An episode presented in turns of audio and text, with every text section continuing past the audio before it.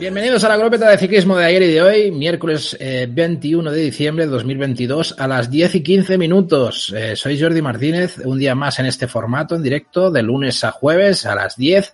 Os invitamos a venir a disfrutar del directo y participar con nosotros. Como están aquí por directos, pues hombre, hoy sí que están en directo ya invitados directos, que son José, Roy, Jesús. Ahora los voy a presentar.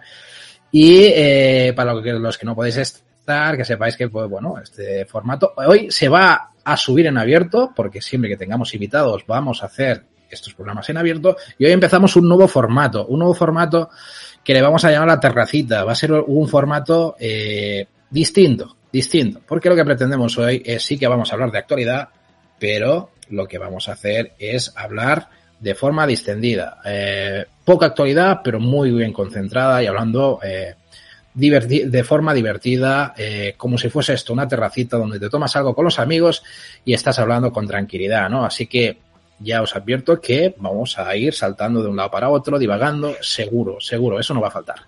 Así que nada, empiezo con los invitados, no me enrollo más. Eh, Roy Arias, eh, señor, muchas gracias por aceptar la invitación. Hace tiempo que pasaste por aquí, hoy vuelves. ¿Qué tal estás? ¿Cómo lo llevas? Pues muy bien, buenas noches chicos, ¿qué tal? ¿Cómo estáis? Pues yo muy agradecido de que me hayáis invitado. Yo, para mí es un, bueno, honor, orgullo, lo que sea, que, un matado como yo eh, le, consideréis apto para, para este tipo de charlas. Me, bueno, me, te diría que me sulivé ya, como la canción.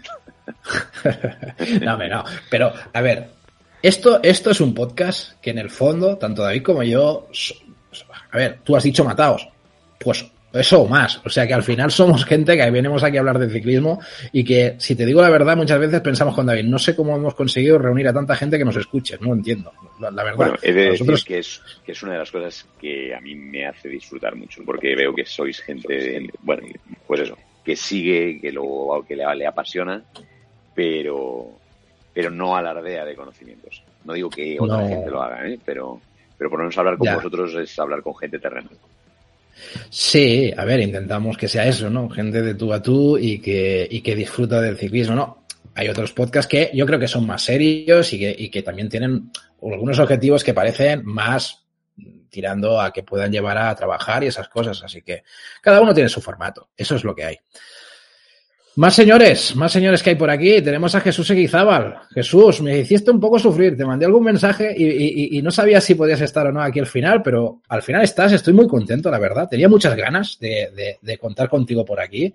Ya habías participado algunas veces esporádicas, pero esta vez va de verdad. esta vez vas a estar aquí a tope. Ya sabes que siempre estoy.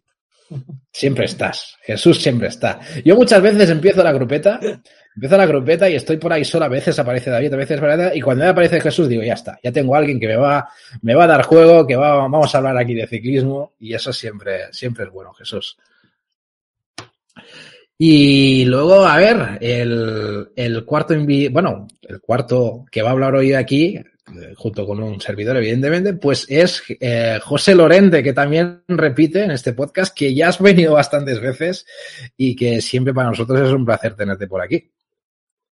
Pues nada, ya sabes que siempre, siempre digo que soy un tío fácil y, y te ha costado convencerme, pues igual un minuto, un minuto y medio, como mucho. Sí, nada, yo muy contento, siempre responsabilizado de a ver lo que digo. Luego, luego me escucho y digo, pero seré botarate, qué cosas que digo yo por aquí. Así que nada, eh, nada, muy contento, feliz de, de, estar otra vez con Roy, de, de estar también con Jesús, que ya estuve un ratito en uno de los programas.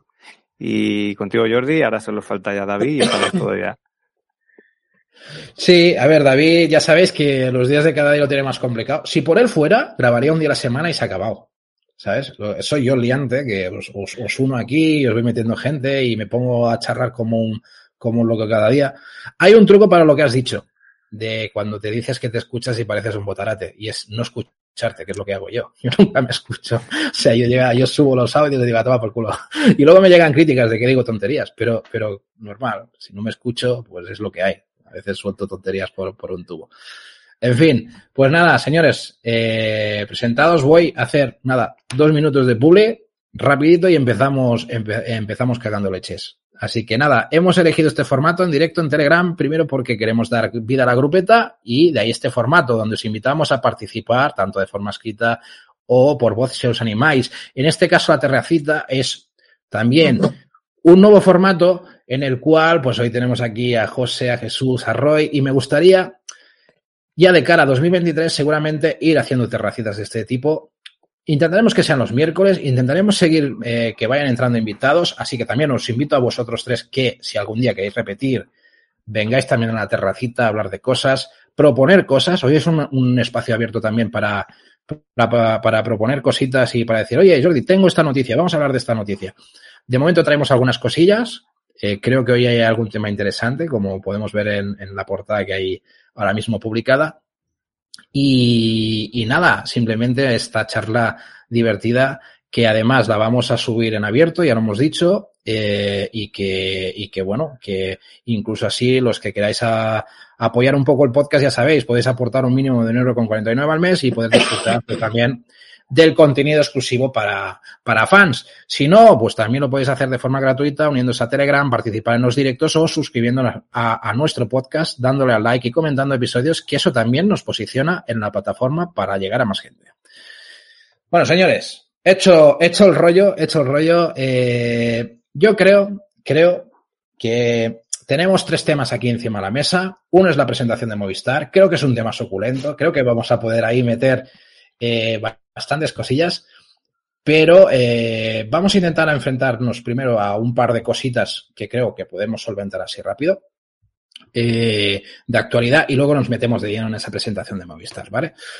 De entrada, eh, la noticia que, bueno, que me parece interesante es esta donde se ha anunciado el tema de la presentación de la Vuelta a España digamos, el arranque de esta Vuelta a España, ¿no? En, que va a ser el arranque en Barcelona, donde se ha puesto algunas de las etapas que van a ver aquí y donde ya nos han puesto, digamos, en, en, en, digamos, en, presentación ya lo que va a ser la primera etapa, que es esta crono por equipos de 14,6 kilómetros, que esto ya ha causado cierto furor, sobre todo en las redes. Y luego este arranque que, bueno, yo conociendo un poco la zona, ya os digo que es una etapa que no está mal para un arranque. El col de las Estanallas es un, es un, bueno, es un, col que, que es una montañita que está bastante bien de la zona del centro de Cataluña y que puede dar juego, lo que sí que es lejos de meta, pero bueno, ahí, ahí estará un poco una etapa de arranque que no está nada mal. Y de momento, pues bueno, eh, se, se confirma ya un poco cómo iba a ser ese juego, digamos, en la ciudad de Barcelona. Es evidente que luego se irán para el norte, para la zona de Pirineos y, y ahí seguirá esa vuelta a España que de cara, creo que era el 10 de enero, se iba a presentar. ¿Vale? Así que nada, empiezo por una persona que yo sé que ya, ya ha lanzado, ya ha lanzado algún que otro mensaje respecto a lo que opina sobre esta crono por equipos. Así que, señor Jesús Eguizábal, sé que tú ya has dado alguna opinión tuya sobre al respecto de, esta crona por equipos. ¿Cómo, ¿Cómo, lo ves? No sé, suéltate, suéltate. A partir de aquí nos empezamos a lanzar un poco todos. Bueno, pues es que es muy corta, muy corta para ser de equipos. Cuando es una, una crono de equipos casi no le da tiempo. Bueno, es que incluso yo creo que hay eh, muchas, muchas veces que se pasan 14 kilómetros antes de empezar la etapa.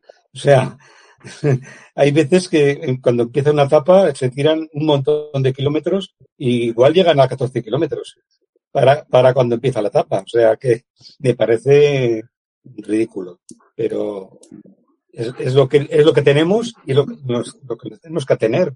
No hay otra cosa. Entonces hay que aceptarlo, porque es que las televisiones mandan mandan que sea así, porque Ya. Para que sea divertido y para que la gente se enganche a la televisión. No es por otra cosa. Es Pero, mi opinión. bueno, sí, sí, sí. O sea, al final has dicho una cosa que me parece interesante, eh, el tema de que sea divertido, ¿no? Que sea divertido y tal, pero, hostia, que tenga, yo qué sé, como mínimo 30 kilómetros no lo va a hacer igual de divertido, ¿no? Eh, yo, yo creo que va un poco por ahí. No sé, Roy, tú, tú, tú cómo lo ves? ¿A ti también crees que se te antoja corta o, o, o cómo ves esto de, de esta A crono por equipos que nos han presentado? Yo a mí, si me ponéis a hablar detrás de Jesús, siempre va a ser, cuida Jesús, está ya está, no, tengo nada más que aportar. Es que es tal cual. Es decir, con, la. Es que lo ha resumido fenomenal. La tele dice que esto tiene que ser así. Si metes una, una etapa de 170 tíos saliendo uno detrás de otro, la gente no se engancha.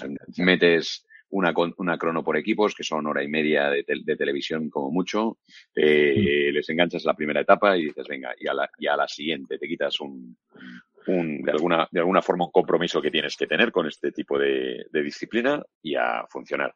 No me gusta. A mí me gustaría una crono por equipos de verdad, pero eh, ya te digo, la tele manda. Y de hecho, meto aquí un, un, palito o algo más para enredarnos. En la entrevista o en aquella charla que tuvieron las gafas del soldador con Carlos Andrés, Carlos Andrés hizo un comentario que, que, bueno, que los aficionados nos lo tendremos que pensar, ¿eh? Y es para quien están retransmitiendo las carreras. Carlos Andrés decía, no, no, es que las carreras no queremos que las vea solo el ciclista, el cafetero, como podemos ser nosotros, a ver, o cualquiera que le guste el ciclismo y pueda, y pueda tragarse una etapa de un día. Eh, la capacidad de atención de la gente cada vez es más pequeña y no puedes tenerle horas y horas delante de la televisión. Quieren otras mm. cosas. Y desgraciadamente, mientras la pasta del ciclismo entre por la tele, la telemanda. Sí, sí. De, eso, de eso no hay duda. De hecho, eh, yo creo que eso está pasando en, en muchos deportes. O sea, muchos deportes. Eh, cada vez hay la gente está menos tiempo delante de la tele y más pendiente del, del móvil. Eh, no sé, tú, tú, por ejemplo, José, ¿cómo ves un poco, un poco toda esta situación, no? O sea, eh, estamos ante, yo que sé, unas generaciones nuevas que cada vez les va a costar más disfrutar del deporte en general, ¿no? O sea, ese es el problema que realmente se está plasmando en, estos casos, ¿no? Bueno, la verdad es que no, no, yo, yo creo que, que, las expectativas que podíamos tener con una crono de este tipo aquí en la, en el inicio de la Vuelta a España eh, realmente se han cumplido porque las cronos que han hecho hasta ahora han sido así. O sea, no ha habido contrarrelojes mm. el primer día o el segundo día largas nunca. He estado bicheando esta tarde un poquito y me he encontrado que, que bueno, no hace tanto, que tuvimos una en el 2015 que tuvo 7 kilómetros y era una crono por equipo de 7 kilómetros. Sí, Entonces, La, la, de Puerto Banús. Y además, me acuerdo que había un trozo que había tierra. O sea, digamos que la, el atractivo de las, de las contrarreloj por equipos de la Vuelta a España es más el entorno que la propia crono, porque sabemos que va a haber muy poquitos tiempos. Eh, la de Sevilla, aquella que hicieron por la noche, la de Pamplona, aquella por el recorrido del encierro, la de aquella que salió de una batea, la de, las de Torrevieja, que yo estaba allí, que por cierto fue, fue el día que se cayeron los de, sería, eh, ¿quiénes eran los que se cayeron? Los de Jumbo se cayeron porque había, un hombre había regado la maceta y se había hecho ahí un, eh, sí, a mí me suena. Eh, me Pensaba que ibas a decir que era el día que inauguraste la silla de playa al borde de la carretera sí, no, esa fue aquí en la comunidad valenciana, sí. O sea que, que, que estas cronos son así. son, son entornos espectaculares, eh, pero que no valen para mucho más allá de hacer, digamos, propaganda del sitio y, lógicamente, sin tener mucho, mucha, mucha repercusión en, en lo que es la, la general. Y luego lo que decís, evidentemente, pues la, la televisión tiene sus normas y seguramente apretará donde pueda y en este caso, en, en las etapas contra reloj, seguramente será donde más pueda meter mano, que a lo mejor en, en etapas de diario pues eh, tiene sus tiempos y, y, no, y no pueden. Luego, lo de la atención que habéis comentado, pues, bueno, eh, eso vamos a tener que vivir con ello todos ya. ¿eh? O sea, no, no vamos a tener, nadie puede pretender luchar contra eso. Eh, llegará un momento que, bueno, te iba a decir que llegará, pero yo ya lo veo en el cine. Hay gente que está viendo la película y está con, el móvil encendido. El móvil. Sí. sí me, mm. si, hemos llegado hasta eso, pues cómo no vas a tener, vas a mirar el móvil viendo la tele o inclusive la gente ya habla unos con otros y no se miran, están mirando el móvil, pero están hablando a la vez con el de al lado, que también está mirando el móvil. En fin, la sociedad está un poco cambiando, cambiando demasiado rápido y, y el ciclismo, por supuesto, pues va, va, en el paquete también, claro. No, no, yo, yo de hecho, esto del móvil, la, la, incursión que está teniendo el móvil en muchas cosas, en muchas cosas es, es muy evidente. Yo, no, yo recuerdo que no hace mucho en mi trabajo eh, tú el móvil lo tenías en un cajón. Hoy en día todo el mundo tiene el móvil ahí trabajando tranquilos, o sea, todo el mundo hace lo que le da un poco la gana y lo del cine y estas cosas, vamos, es, más que evidente. O sea, dentro del ocio, el móvil se está metiendo ahí y como, como algo que, que está eh, eh interrumpiendo un poco el, la parte esa de ocio, ¿no? Y en el ciclismo no se escapa. Eso, eso no se escapa. Yo, yo la verdad es que eh, entre, entre que las etapas se tienen que adaptar un poco al nuevo aficionado que pueda llegar, entre que tenemos las, las grandes pars estas de que ahora resulta que empezamos eh, el Tour de Francia en Italia y lo terminamos fuera de, de lo que es París, ¿no? En 2024. Eh, estas noticias que van saliendo de estas cosas raras que hacen que, bueno, que quizás la de, la de Francia tiene, tiene un sentido con el, con el tema de las Olimpiadas. Eso, eso tiene, tiene una explicación. Pero a ver, empezamos el tour de este año en Bilbao, eh, hemos empezado en Hungría, hemos empezado en Dinamarca. Eh, claro, a mí estas cosas eh, me chocan un poco, pero cuando escucho precisamente esa, esa entrevista que tú dices, Roy, de, de Carlos Andrés, puedo llegar a entenderles por qué, por qué se juegan estas cosas, ¿no? Al final se tiene que adaptar al ciclismo a, los nuevos, a los nuevos aficionados, ¿no? Y, sobre todo, para mí es clave una cosa. Los cuatro que estamos aquí somos unos, unos frikis del ciclismo, por eso estamos aquí. Los que intentan coger ellos son gente que hoy en día ni de, ni de broma se plantearían estar aquí hablando con nosotros y que seguramente enganchan el ciclismo de puñetera casualidad porque saben que es el Tour de Francia o porque saben que, mira, han dado zapping y mira, hay una cosa que se llama la, Miran San Remo. Eso es lo que vengo a decir, ¿no? Ese tipo de, de aficionado, ¿no? No sé, eh, tú, tú, Jesús, por ejemplo, el, el, tema del ciclismo, eh, ¿cómo lo ves? ¿Seguirá siendo un nicho de frikis? ¿Crees que la televisión conseguirá hacer llegar el ciclismo a mucha más gente? O sea, ¿tú, tú cómo ves esa parte? Yo creo que van a hacer como los circuitos que hacen en Alemania eh, de ciclismo, que, que, que, al final es para que esté el circuito siempre lleno y hacen un circuito para que la gente, yo creo que va a cambiar el ciclismo. Es, es una pena porque va a cambiar, pero lo harán circuito de tal manera que ese circuito esté ocupado, que pague la gente para que vea el ciclismo. Cuidado, ¿eh? Como las, las esas series que se hacen en la Alemania. Uh -huh. Exactamente igual. Yo creo que eh, es la tendencia, porque es una pena, es una pena porque eh, se quita el, el ciclismo de fondo, porque ya no hay etapas kilométricas como yeah. en mis tiempos. Y, y, bueno, ya el fondo no existe y toda la tendencia va a etapas cortas, eh, no haber cronos largas, sino simplemente ahí quedan como, como, un mero y se va a tender a que, bueno, es un negocio. Como es un negocio, la televisión influye mucho en todo, pero influye en todo, en el fútbol, en, en, uh -huh. en el ciclismo, influir. Entonces hay un cambio. Y ese cambio está llegando, o sea, es, evidente. Eh, bueno, pues nos miraremos siempre el ciclismo de los antiguos como algo épico, pero eso no creo que, que vuelva porque o, o, o, vuelve a haber un cambio de tuerca o yo creo que como va como las series estas alemanas que hay de, de circuito y, y, va a tender a eso, a hacer circuitos. Bueno, ahora mismo tenemos en Nueva Zelanda, eh, la mayoría son circuitos. Entonces, mm, es lo que tiende. Mira, ahora que has dicho esto de los circuitos de tendencia tal, eh, me viene a huevo una pregunta que quería hacer a José y a Roy, que es, eh, y me, me, salgo un poco de tema, pero, pero es una cosa que me dijo David, se lo tienes que preguntar. El, el, el, el tipo de circuito, que podíamos hablar de un circuito rollo criterium o tal, o tal cerrado para poder cobrar y estas cosas, que podía llegar al ciclismo, uh -huh. eso que nos plantea Jesús, se asemeja mucho al estilo que vendría a ser lo que es el ciclocross, ¿no? Al final es un circuito cerrado donde puedes meter un público, donde cobras una entrada y tal. Y ahí me lleva esa pregunta a Roy y a José, eh, que David me dijo, oye, les tienes que preguntar esto.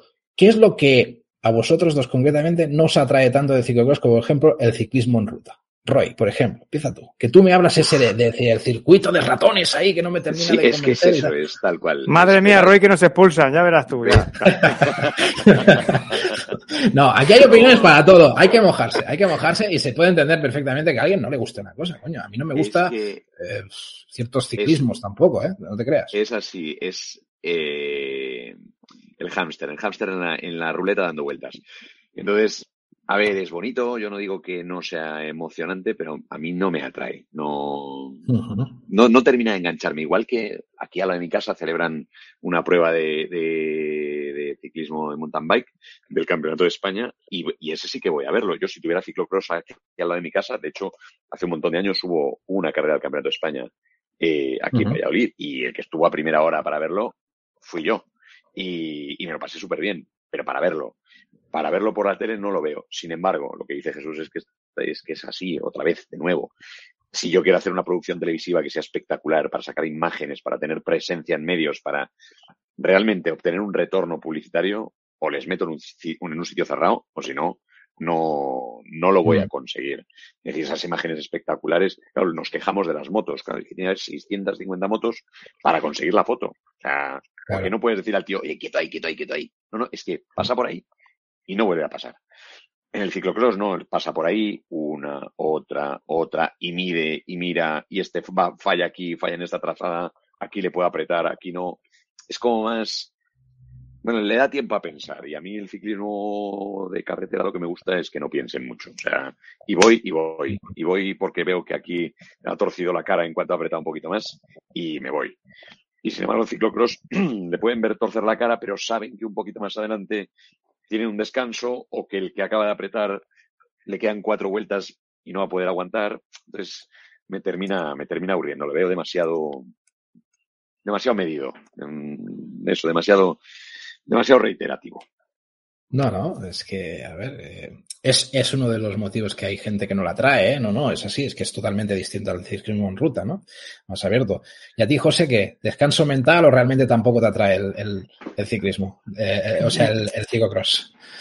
Realmente es que para mí son deportes totalmente diferentes, diferentes y, y, simplemente es que me aficioné a uno por, por bueno, pues porque me gustaba y este yo lo he visto, lo he visto muchas veces, yo lo recuerdo eh, en esas eh, programaciones que, que, que, hacían los, los domingos por la mañana. Jesús seguro que tiene, que tiene más edad que a lo mejor que tú se acordará, que hacían eh, un programa que se llamaba Tiempo y Marca, era en la, En la, primera cadena, ese, y hacían ciclocross por las mañanas, ahí, te hablo de los 80, ¿eh? ¿eh? en televisión lo televisaban y yo lo veía, me, me, era muy entretenido y lo veía, pero, pero cuando me centré en, en la carretera, el ciclocross se me olvidó, y eso que aquí en Valencia hacen uno, y yo voy a verlo todos los años. Pero no, no es que ponerle pegas a algo que realmente no me gusta es como decir, no, es que las lentejas no me gustan, pero ¿qué le pasa a las lentejas? Pues no les pasa nada, es que no me gustan y ya está. No le veo ninguna pega. Es simplemente cuestión de gustos, pues como, pues como me gusta el atletismo y a lo mejor pues no, no me gusta tanto el, el voleibol, por ejemplo, no sé. Eh, yo, a mí lo único que a lo mejor no me, no me llama del ciclocross es que es bastante previsible. Pero bueno, hay otros deportes que me gustan, que también son muy previsibles y sí que me gustan, o sea que tampoco me vale de excusa.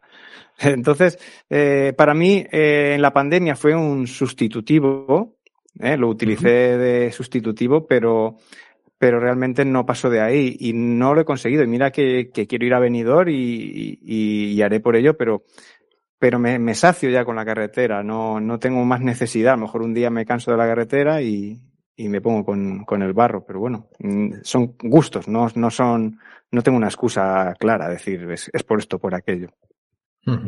A ver, yo tengo que reconocer que el, el ciclocross siempre le escuchaba de ahí, de ahí, dale que te pego con el ciclocross, con el ciclocross, y al final con el rollo del podcast. Yo también me he enganchado y la verdad es que lo, lo estamos disfrutando, ¿no, Jesús? Estamos ahí disfrutando de, bueno, sobre todo de las mujeres yo, y, y, Yo como, de, como yo he vivido mucho en el País Vasco, pues hombre, he vivido el ciclocross y la carretera, las dos cosas. Porque claro. ahí también el ciclocross también se, se vive. Y he vivido las dos cosas. Incluso he corrido algo en ello cuando era joven. Pero, claro, es que es eh, distinta, es distinta cultura. Ahí en, en, en Euskadi es muy típico eh, las dos cosas. O sea, la, tanto la carretera como el ciclocross eh, es muy seguido. Entonces, pues como he seguido las dos disciplinas cintamente, así como mountain bike y tal no los he seguido, porque no, porque ya es demasiado, pero tanto la carretera como el, el, el, el ciclocross, vamos, es como una religión, casi también es, no es como en Bélgica, pero casi. Ya, ya, ya. No, y aparte nos cubre esa parte del calendario que nos quedamos huérfanos, que eso también ayuda. Sí, ¿no? claro, claro, el que, claro. El que quiere seguir viendo ciclismo se agarra, se agarra ahí y si encima te vienen pues los tres tenores por ahí, pues disfrutas, ¿no? Disfrutas también. Bueno, yo como soy un friki también sigo los claro. ciclismos que hay por ahí en, mm. ahora mismo en Sudamérica o, en África o, donde esté. Porque como soy un friki, sí, pues eh, sigo también esas carreras y sigo a todos los sudamericanos y los conozco y, sigo a los jóvenes también que vienen, todos esos jóvenes que vienen sudamericanos y los sigo muy de cerca. Porque claro, eh, al ser un friki de esto y ser mm. completamente, vamos, un fanático del ciclismo, pues sigo todo, o sea, sigo a los japoneses, sigo absolutamente a todos. Hombre, es que tú, Jesús, ves cosas que el resto no vemos. O sea, tú, Ahí está. Es que juegas a otra cosa. Tú ves, es que eso a mí me, encanta, ver a gente que, no, eso, ve carreras de cualquier cosa o, deporte y es capaz de ver esa, ese detalle. a mí me da, me da mucha envidia. Mucha envidia. Bueno, eso es un poco el Maldini, el Maldini del ciclismo, ¿no? Sería un poco eso, ¿no? El, el Maldini del ciclismo.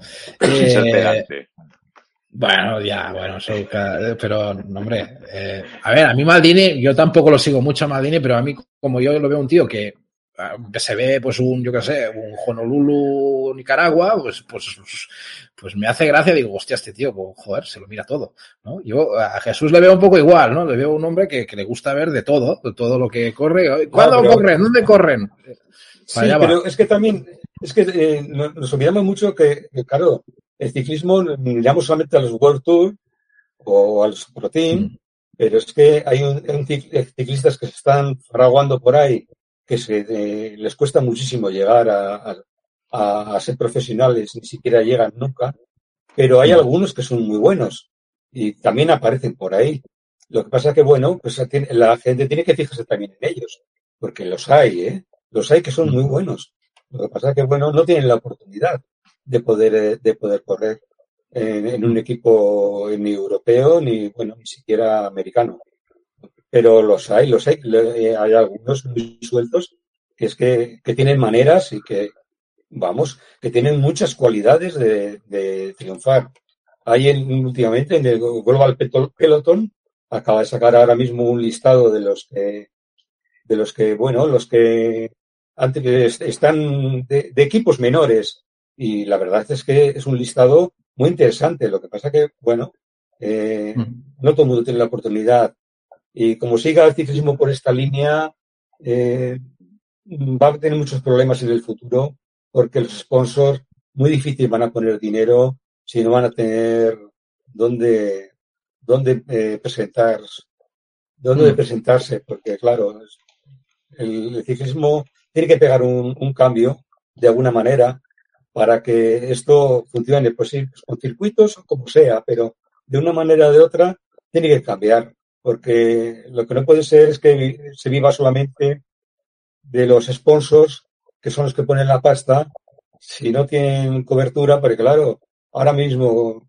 eso que quieren poner de, de que los ciclistas que no lleguen, o sea, los equipos que no lleguen al número 40, al número 50, no puedan, eh, claro, es que llega un momento que eh, las casas que ponen dinero van a decir, oye, es, es que yo quiero por lo menos estar en la Vuelta a España. Y si no, no pongo la pasta, porque claro, si es que no voy a mm. poder correr. Y las carreras menores también me van a venir estos tíos porque quieren puntos, pues no tengo espacio donde, donde correr. Esto, esto no va a ser un problema. Hmm. Perdona, lo, hablaba el otro día en la entrevista esta de, David Cantera.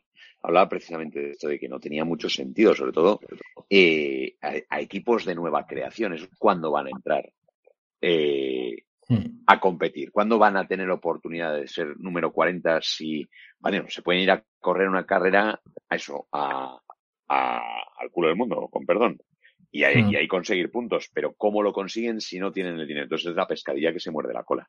No, no, no parece que tenga mucho sentido esa, esa norma, pero bueno. Eh, eh, lo hablaba, lo hablaba Jorge.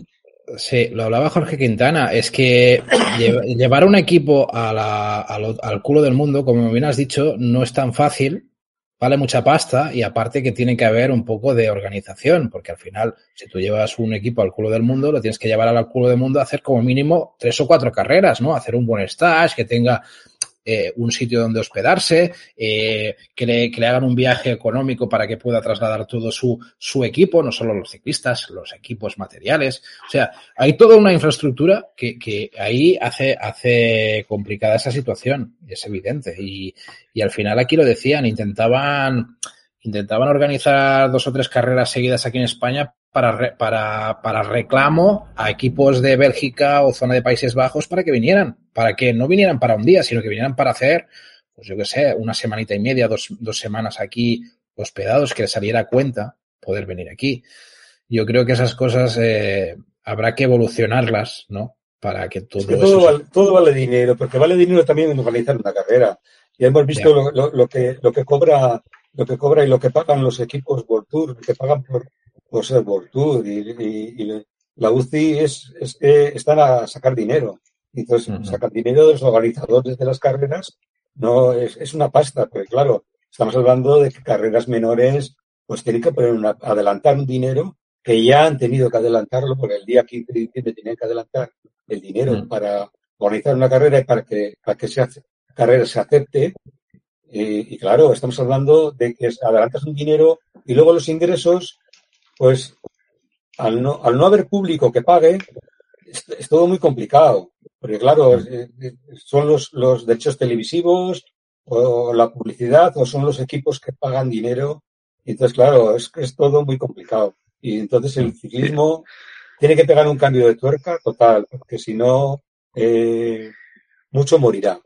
Pero es que volvemos, es que siempre el origen de, este problema es el mismo, es la, la, pasta, de dónde viene y, o sea, si tienes una empresa y dices, bueno, voy a, voy a poner dinero aquí y, y, cómo lo rentabilizas, no, no, no hay forma. Yo esto lo he hablado con la, unos amigos patrocinan en la Vuelta a Burgos y, y claro, lo, una de las cosas que han conseguido es sacar eh, una etapa de su, de su bodega.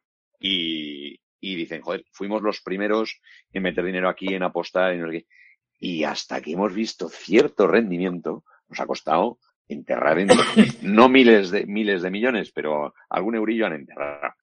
Y, y, claro, y ahora que todas las bodegas han visto, anda, sacar una, o tener una salida de la Vuelta a Burgos aquí, pues tiene cierta, cierta dimensión a nivel, a nivel más allá de la provincia de Burgos. Pues vamos a, me, a, meter nosotros también. Y joder, pues ahora a todo el mundo le interesa y al propio organizador le interesa moverlo, pero hasta que lo ha conseguido, alguien ha tenido que apostar y ese dinero es eh, siempre hay un financiero que te dice, bueno, ¿y qué retorno tengo yo de aquí? Presentarlo a, a un ciclista en mi casa y qué más me da si no le conoce ni San Pedro. Si yo el que quiero que venga a mi casa es Wood que es el que el que sale claro. en la tele. Sí, sí, sí, sí. Ese es el problema. Oye, y hablando de grandes nombres, esto me gustaría enlazarlo un poco también, porque yo creo que hemos encarado bastante un tema que es interesante, que es el, te el tema del retiro prematuro, por ejemplo, que ha sonado esta semana de Versloesem, no sé si voy a decir el, nombre bien, de 22 añitos. Ese, ese, ese mismo. Jesús lo ha dicho muy bien. Barblosen. Eh, 22 añitos se retira porque os pongo un poco en situación. Eh, dice que se retira básicamente porque eh, llegó un momento en que el tío pues pensó eh, que no le hacía feliz correr. O sea, que definitivamente él no estaba feliz, que había empezado a decaer cuando ya se unió al equipo de entrenamiento de DSM, que ahí ya con 18 años él ya vio que eso le chocaba totalmente lo que estaba viendo, que descubrió que pasó a ser un ciclista donde, donde le pedían datos, o sea, le pedían números para conseguir eh, cierto rendimiento, que no disfrutaba del ciclismo, ¿no? Yo creo que eso era un poco... Ya, pero que este, este, ciclista, este ciclista ya les ganaba a, a, a Renko y, ahí está y el tema. que están ahí. Es que era un ciclista que venía, que, que tenía un futuro, eh, vamos, que, que, vamos, que le ganaba a, a, todos estos, a, a Pogachar y a, y a, y a Renko y todos estos jóvenes que están viniendo ahora, a todos esos les ganaba. O sea, era un ciclista que venía con una proyección espectacular. O sea, lo que, lo que pasa que es que, no sé si habéis leído el, el, el artículo de Jorge Mat Matasanz, hmm. pero vamos, viene a explicar un poco eh, que, bueno, que ahora mismo la tendencia que es a, a juven, de juveniles pasan a profesionales, eso va a dejar muchos cadáveres por el camino. Muchos. Porque, claro, los que no, muchísimos cadáveres. Porque, claro, antes la, edad madura de un ciclista era los 27 años.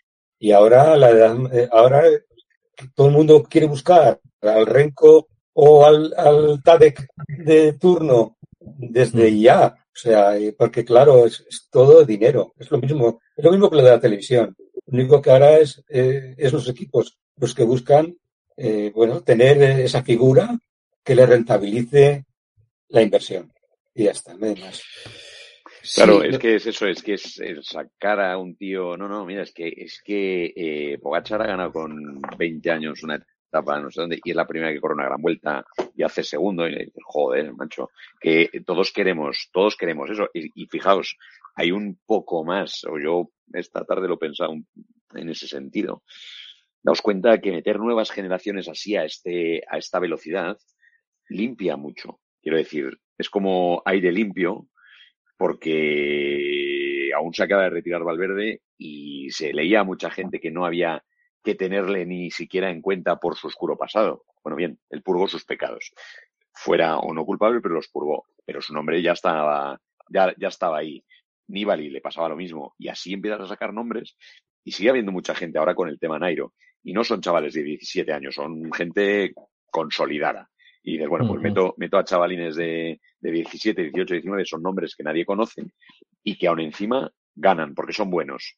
Y nadie se plantea si son buenos porque son buenos o si son buenos porque van con gasolina. No, no, no. Como son nuevos, es, no tienen nada que ver. Y realmente es un ciclismo nuevo. Entonces, claro, todos los, todos los equipos dicen, sí, sí, yo quiero tener mi nuevo nombre asociado a un chaval de, de eso, de 18, 20 años. Ya. Pero, es que la vida, la vida de un ciclista, la vida de un ciclista no pasa de 5 o 6 años. O sea, tú, te fijas en, en, los grandes nombres, los grandes nombres eh, están en, la élite, en la élite están a tope 5 o 6 años. Eh, o sea, con 21 años ha ganado el, Tour eh, Tadej Pogacar. Eso no quiere decir dentro de 5 años puede estar ya quemado. Porque claro, no, no, va, no va a durar como, ha durado otros ciclistas, como ha durado Valverde. No, no porque, eh, a ver, es que no es lo mismo que otros deportes. Al final, siempre, siempre son cinco, seis, no más. Los años que duran las grandes figuras están en la élite total. En el caso de Nairo, me da igual que, que quiera, son cinco o seis años. Bien, bien ahora mismo eh, hay otros ciclistas que han empezado más tarde, tipo Roglic. Roglic hmm. todavía tiene un, hay que darle una oportunidad para un recorrido. ¿Por qué? Porque ha empezado más tarde en esto. Pero, los que empiezan muy, muy pronto, lo, por ejemplo, están llevando muchísimo mejor a Cien Broex, lo están llevando mucho mejor en Bora, que lo están dejando pausado. Es muy joven, ha ganado el Tour, el tour del Avenir, sí, pero ah, lo, llevan calmado y no lo van a dejar que se, que se mate a la primera de cambio, porque ya podría el año que viene pues, luchar contra, contra estos en, el Tour, ¿eh? porque tiene cualidades para ello. Pero claro, no tiene la cabeza para ello. Pero, pero claro, es que no, no puedes tener a esos corredores toda la vida ahí a tope, no pueden aguantar tanto tiempo sobre todo, sobre todo por, yo creo que es el factor clave de todo esto. Al final ya no es un tema de piernas, ya no es un tema de físico, sino creo que el factor clave es el psicológico, es el mental, es el poder aguantar ahí. Yo creo que eso, eso pasa en muchos deportes. Al final un tío puede ser un gran dominador, tenemos excepciones claras, Valverde, pues, en otros deportes otros, pero al final el factor común que hace de la mayoría de deportistas es ese, es un tiempo en el cual pueden eh, lograr ser los mejores durante un tiempo. Luego ya mentalmente conseguir mantener eso es muy complicado.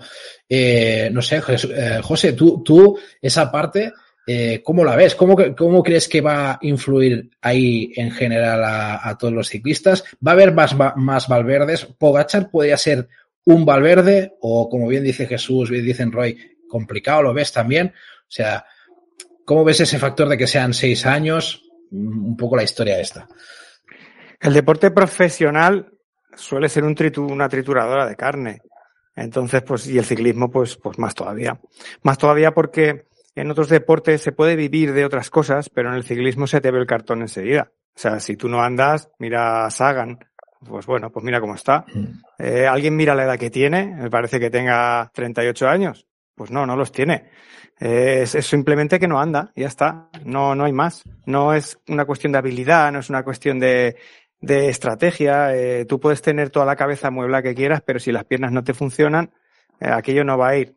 Entonces, eh, si estamos, se, se, tiende a copiar modelos de otros deportes donde se escarba en, en países eh, buscando esa figura, ese corredor, esos, esos valores, esos parámetros que se buscan ahora, eh, que tienen los, los equipos tienen sondeados los Stravas, los, todos los datos que la gente va poniendo en internet y allá donde algo huele bien van allá a verlo a ver si, si lo pescan y si lo pueden fichar con 17 años o, o con 16 como se ha hecho con el fútbol otras veces, de manera encubierta ya se los traen a sus equipos y, y los tienen en sus categorías inferiores, pues el ciclismo tiende a eso.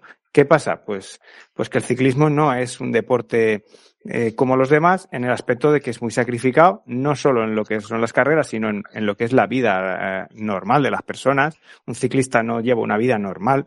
Un ciclista no puede comer normal, no puede eh, irse con sus amigos un domingo, no, no puede quedar tres días con su novia. Es, es una vida muy, muy bueno, exageradamente atada a las dietas. Entonces, en la época en la que uno está más a por uvas, que es en la adolescencia y la juventud, que, que te vengan con estas cantinelas, pues a lo mejor eres un crack, pero dices hasta aquí, hasta aquí. Mm. O eres una persona ambiciosa, ambiciosa en varios aspectos, en el aspecto deportivo o en el aspecto incluso económico, o tienes un, ego gigante que tienes que alimentar, o seguramente el ciclismo no será tu deporte, o eres un enamorado del ciclismo de toda la vida porque tus padres o tu tío era ciclista por alguna cosa de estas, o porque llevas un apellido ilustre eh, en tu DNI.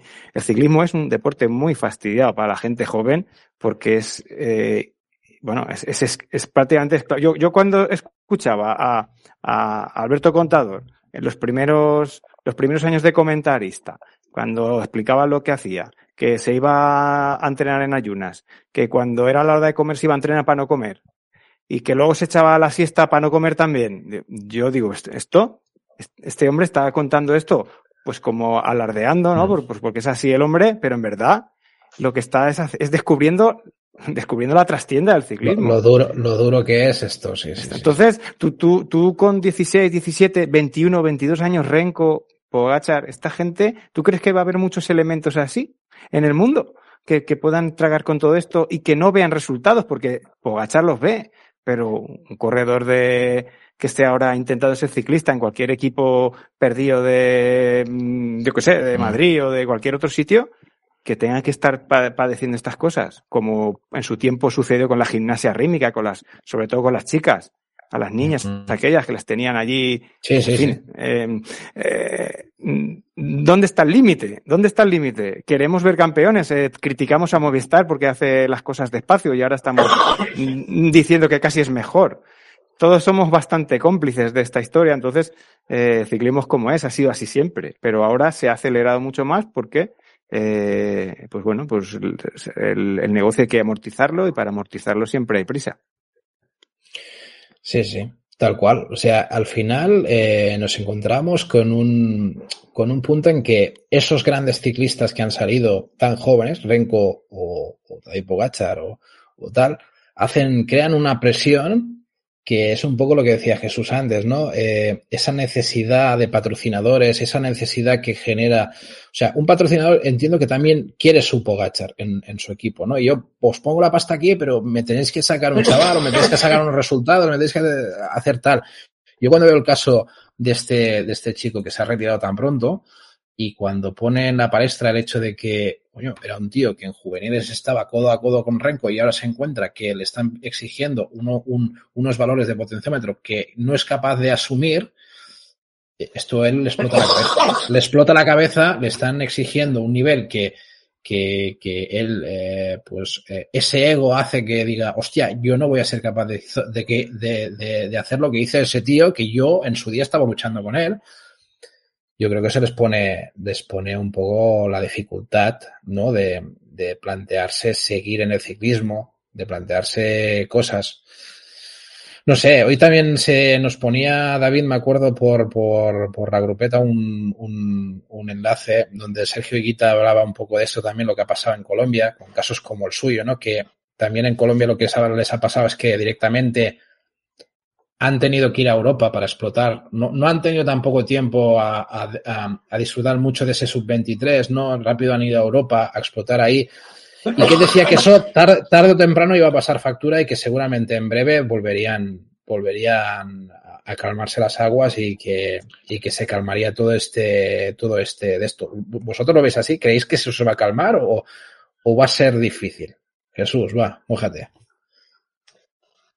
No sé qué decir la verdad. O sea, son... Bueno, eh, de, de esto, en cuanto vuelva, si vuelve a ganar alguien por encima de los 25 años o en su, en su edad de madurez eh, y se empiecen a volver a ver resultados de ese estilo, pues digo yo que a alguien le entrará la cordura, digo yo. Porque casos O- o- como el de Remco de, de es que no sé bajar o no sé andar dentro de un pelotón, eso, eso, eso forma parte de, no, O de, quizás- de la de trabajo en las categorías inferiores. O quizás al contrario, ¿no, Roy? O quizás el hecho que de un tío que, eh, como Tadej Pogachar, a los 25 diga, hasta aquí he llegado, y la gente diga, hostia, joder, ha pasado justo lo contrario. O sea, que un tío que tú le ves ganando con 21 o 22 años Tours de Francia, de golpe porrazo te diga que a los 25 ya no puede más. Que le, que- Acordaros que de, se- acordaros de Marcel Kittel, por ejemplo. o- o De, de- de Fa- de Fabio Aru, de, de mucha gente que, Mm. que se Mm. quema y dice, ya está, ya está bien. O sea, ya hasta está. aquí. Hasta aquí hemos llegado, ¿no? O sea, yo, yo lo digo porque, claro, si eso pasa con un tío como Tadej Pogacar, que ahora voy a hacer la broma, pero se ha ido al Giro de Rigo y ese tío en el Giro de Rigo ha disfrutado como un enano. Si ese tío de golpe porrazo empieza a pensar en las farras que se puede hacer con Rigoberto Urán en el Giro de Rigo que en el Tour de Francia, el tío en 25 años va a decir, a mí me gusta más disfrutar de la vida, tío. ¿Sabes lo que te digo? Bueno, pero yo ya he cobrado pasta. De, la que, de la que puede ganar cualquier otro, ¿eh? Claro, y yo ya he cobrado pasta, me he llevado, yo qué sé, igual de aquí los 25 años se ha llevado tres o cuatro tours y el tío ya ha cobrado lo que tenía que cobrar y dice, ¿y por qué me voy a romper más los cuernos, no? Yo creo Ahora, que imaginaros ser ahí. por, imaginaros por un momento que Tadej Pogachar tampoco gana el Tour el año que viene. Bueno, eso, eso te puede hacer que alargues, ¿no? A- Que alargues más Sí, tu carrera, ¿no? pero- Claro. Pero, pero también, también te, has, te has despojado ahí para ganarlo. Por lo tanto, es un año también que vas perdiendo. Llevamos por el cuarto año. Entonces, claro, eh, llegar luego, o sea, si- vamos a suponer que puede ocurrir, ¿eh? Que no lo gane, como pasó el año pasado, que no lo ganó. Que no gane el año que viene. Entonces, claro, la juventud se te va pasando. Y se te va pasando los años de a tope. Y entonces, claro, mm, luego la cabeza también funciona. Porque la cabeza es muy importante en este deporte. Más de lo que nos, nos imaginamos. Claro, eh, puede pasar y, y se puede hundir un ciclista eh, en un futuro. Eso puede pasar o no, puede ser todo lo contrario. Puede ser que le dé más fuerza, pero lo normal es que si no vuelve a, si no va a ganar el próximo tour, mm, es probable que, que entre en, un, en ese, en esa dinámica que ya no vuelva a ser el mismo. Eso puede pasar, porque Sí, al sí. final somos humanos y al final no somos máquinas. Porque nos pensábamos que era una máquina y no, ya nos dimos cuenta el año pasado que no fue una máquina. Que hay uno que le superó. Hubo todo un equipo, sí, claro, pero un, al final son, es, una, es un ciclista contra otro. El que el- gana uno en solamente el tour. Pero claro, eso puede pasar. Porque la cabeza Sí. es muy importante. Claro. Totalmente. Por eso es muy peligroso. Lo de los jóvenes que no, que no lleguen a, a triunfar eh, les puede hundir en, en la miseria, porque no hay que crear esas expectativas. Tiene que, tiene que ir todo rodado. La estadía del sub-23 tiende a desaparecer. No tiene ningún sentido ya en el campeonato, el campeonato del mundo, el campeonato sub-23. No tiene ningún sentido. Si compiten con los élites, no tiene ningún, no tiene ningún sentido. No, llega un momento que dices, oye, eh, esta estadía de sub-23 deja de existir, porque es que no. Llega un momento que ya pasan a, a profesionales desde juniors directamente. Entonces, la estadía de sub-23, ¿dónde queda? Y no hay equipo sub-23. No existe. Sí, sí. Bueno, señores, eh, yo si queréis nos metemos ya de lleno en la presentación de Movistar. Eh, eh, eh me, me, vamos, a... Este, vamos, a, vamos a hacer este cambio ya rápido. Yo, Jesús, les dije a José y a Roy, ¿no? porque estuve, estuve hablando con ellos eh, un poco la preparación del programa, y les dije, en una horita tenemos que hacer máximo esto. Llegamos ya sí, casi sí. a la horita y no, ni nos hemos metido. O sea que, que imagínate. imagínate Estamos cuatro aquí, no puede ser. Claro, claro, claro. Eso, eso, eso es lo que ha hecho que también eh, la cosa aumente, ¿no? Pero, vivo engañado, vivo engañado constantemente, macho. Y, y, eso, y eso que te hice un audio, José, de, de, de FETEN, ¿eh? De tres minutitos diciendo, no, tú tranquilo, que esto va a ir así. Lo, lo tengo ahí, lo tengo ahí para cuando seas, guardado, u, cuando seas un comentarista famoso y tengas mucho dinero, sí, yo ya iré sí, a... Sí, espera, ¿sabes? espera, ya, espera. Ya Guárdalo para la denuncia si quieres, pero... pero... Paso, paso. Para la extorsión directamente. Sí, pero vamos, bueno, eh, en fin. Eh, nos metemos de lleno en la presentación de Movistar. Si alguien no ha visto la presentación de Movistar o algo de la presentación, no hace falta que os hayáis tragado las tres horas, que, que hoy, hoy ha descubierto yo no cosas que pueden Yo no lo he visto, ¿eh? Yo he ¿Tú no lo has visto? Cosas, no lo he visto. No. Esta, estas otras cosas. Con lo cual, vamos a intentar poneros un poco en situación de cosillas, ¿vale? Porque al fondo lo que cuentan ahí es algo que también vosotros vais a tener opinión directa de lo que han dicho, pues en base, eh, lo, que han dicho, pues opinión vuestra, ¿no? Un poco sí, sí, sí, lo que han dicho, ¿eh? Eso sí, pero no. ¿Sabes lo que han dicho? Bien. Sí, sí. Tres horitas, tres horitas de nada, ¿eh? Con Juan Clavijo ahí presentando eh, la parte de streaming y, y, la verdad es que, a ver, eh, José, lo de meter el por dos en YouTube, tío, esto aprende, apréndelo porque si Maravilloso. No, Sí, sí, la verdad es que yo te digo que yo vivo engañado. O sea, que soy el único en el mundo que se ha tragado las tres horas de, de, de, la, de la presentación y, y, vosotros sabiendo que se podía acelerar y que aquello, aunque se oiga como Alvin y las ardillas, bueno, uno lo entiende sí, y no me habéis sí. dicho nada y me habéis tenido aquí hasta casi hasta la hora de, de entrar en el programa viendo viendo sudando, sudando tinta. Y sabes es que si le das dos veces así en un lateral, te corre 10 segundos. Y si le das eso también. Veces, eh, espera, tanta, tanta información yo no puedo. Yo no puedo te satura, eso te satura. bueno, a ver, eh, lo primero, eh, me ha gustado. A pesar de ello, me ha Venga. gustado mucho, mucho el trabajo de Juan Clavijo. Me ha gustado cómo lo ha hecho, cómo lo ha enfocado. Me ha gustado hasta en los momentos de despiste, cómo, cómo ha reaccionado. O sea, Vale, sí. Mm, no me esperaba algo tan desenfadado, pero tengo que reconocer que dentro de mi perplejidad, luego he dicho, pues sí, mira, al final me amola esto. Luego, pues, eh... Oye, José, José, pequeña pausa. Como presentador lo ha hecho bien. ¿Eh? Que sí, que sí, que lo ha hecho muy bien. Sí, sí, sí. Lo ha hecho sí, muy sí. bien. Ojo, es que, eh, ojo, Joder, eh. sí, sí, llenar los, los, huecos de estos de silencio entre que la, sí, los ciclistas, ciclistas, nosotros no veíamos, con, pero estaba pasando gente delante de él. Y, él y con mucha naturalidad, narrando lo Totalmente. que estaba haciendo. O sea, podíamos, podías haberlo, en vez de visto, escuchado tranquilamente porque ha sido bastante descriptivo. Luego, Perico, eh, no sé, eh, eh, es un tío con, con un carisma, o sea, pero os acordáis yo de recuerdo, Loseta, que era Perico cuando empezó en la tele. Sí, pero bueno, Perico se cogió, se cogió rapidito. Además, recuerdo una vez que, que lo dejaron solo allí el primer día y, y lió una...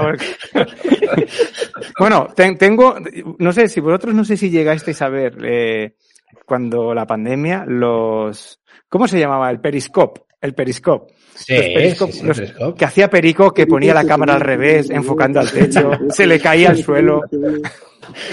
Bueno, claro, eso. Y además él ahí tecnologías...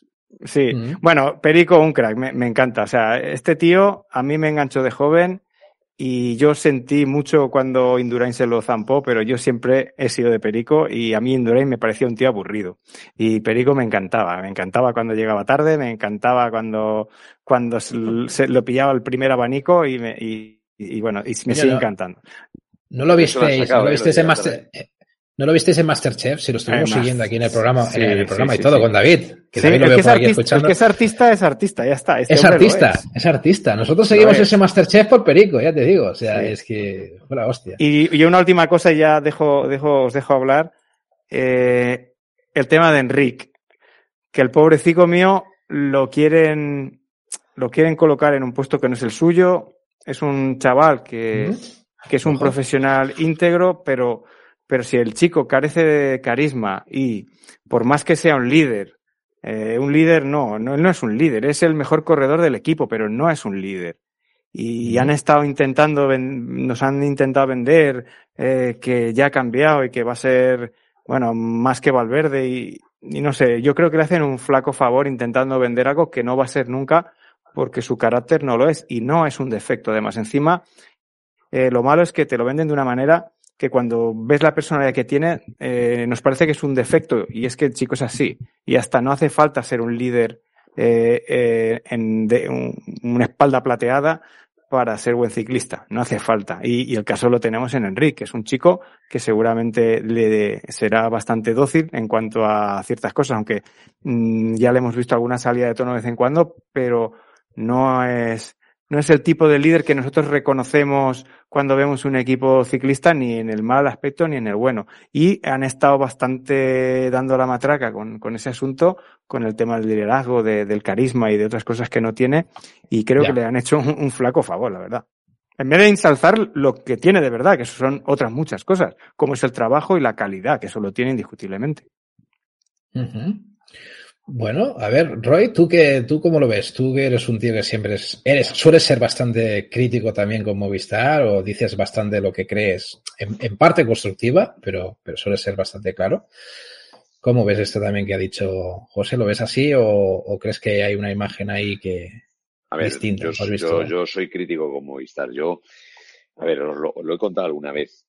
Para mí Movistar es uno de, las, de los recuerdos de, mi, de cuando era pequeñín. O sea, no, no Movistar, evidentemente, pero sí el equipo Reynolds y todas sus hazañas y demás. Entonces, claro, que Movistar estuviera en ese estado de casi descomposición en el que estaba en el mes de julio de este año, con el descenso ahí a la vuelta de la esquina, todo era como muy horroroso. Y, y decías, pero por Dios, no, no hay nadie que esté al mando de este, de este chiringuito. Y sin embargo, hoy, eh, una de las cosas que se han visto es que, bueno, pues parece que sí que había gente al mando. Y no solo había gente al mando, sino que se pusieron todos a, al hilo y el final del año, pues, pues, eh, bueno, lucieron los resultados, lo cual está muy bien.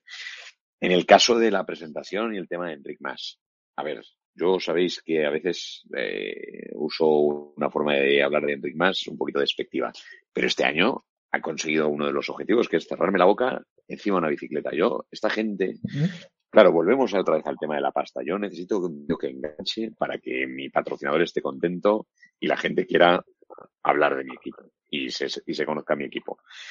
Bueno, pues Enric Mas no es esa persona. Enric Mas es un tío que en la bici puede hacer cosas, pero hablando, no. Y que lo dediquen a otra cosa. Si no pasa nada, si es que no es necesario tener a un señor que sepa hablar, si es que no queremos irnos a tomar una copa con él. Entonces, pues eso, le ponen ahí en el pedestal, le ponen a hablar y, y claro, y luego sale Anemic y dices, cones, qué diferencia. O sea, eh, eso es verdad. o Verona. o, Verona. O Verona. O incluso Iván Romeo. ¿Habéis oído la, intervención de Iván sí, Romeo? Sí, sí, Ese, ese cuidado con eh. ese, ese tío, madre mía, qué, qué, qué artista. ojo, ¿eh? Yo no sé si es buen ciclista, pero pero, pero es un pájaro, un pájaro que espero que le aten en corto porque puede ser muy interesante, porque mm. es que en cinco minutos ha desplegado un desparpajo. A ver, que yo soy de Valladolid, que los de Valladolid no caemos bien, que no somos gente simpática así de buenas a primeras, y el tío se ha comido el escenario en un minuto.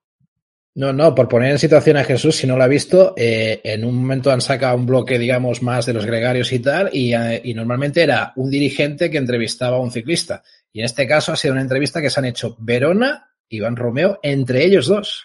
Ojito, ¿eh? O sea, tal como lo oyes. Y una entrevista ahí de con sus preguntitas y tal, y, y, Iván Romeo bastante, bastante suelto, ¿eh? O sea que, ojito, ¿eh? Ahí yo me, ha impresionado bastante, ¿eh? Esta, esta situación, la verdad. Eh, no, no. Eh, y no sé, eh, Jesús, tú como también, ya que hemos empezado hablando un poco de Enrique, ¿tú cómo ves la imagen de Enrique? ¿Cómo la ves en general? ¿Cómo, ha quedado? Acordaos que, acordaos que os dije que era el mejor, el mejor ciclista español que teníamos. Os lo dije en su día, antes cuando todo el mundo echaba pestes y decían, a ver, cuando ataca y tal, y yo os dije, bueno, y atacará. Os, os acordáis que os lo dije, ¿no?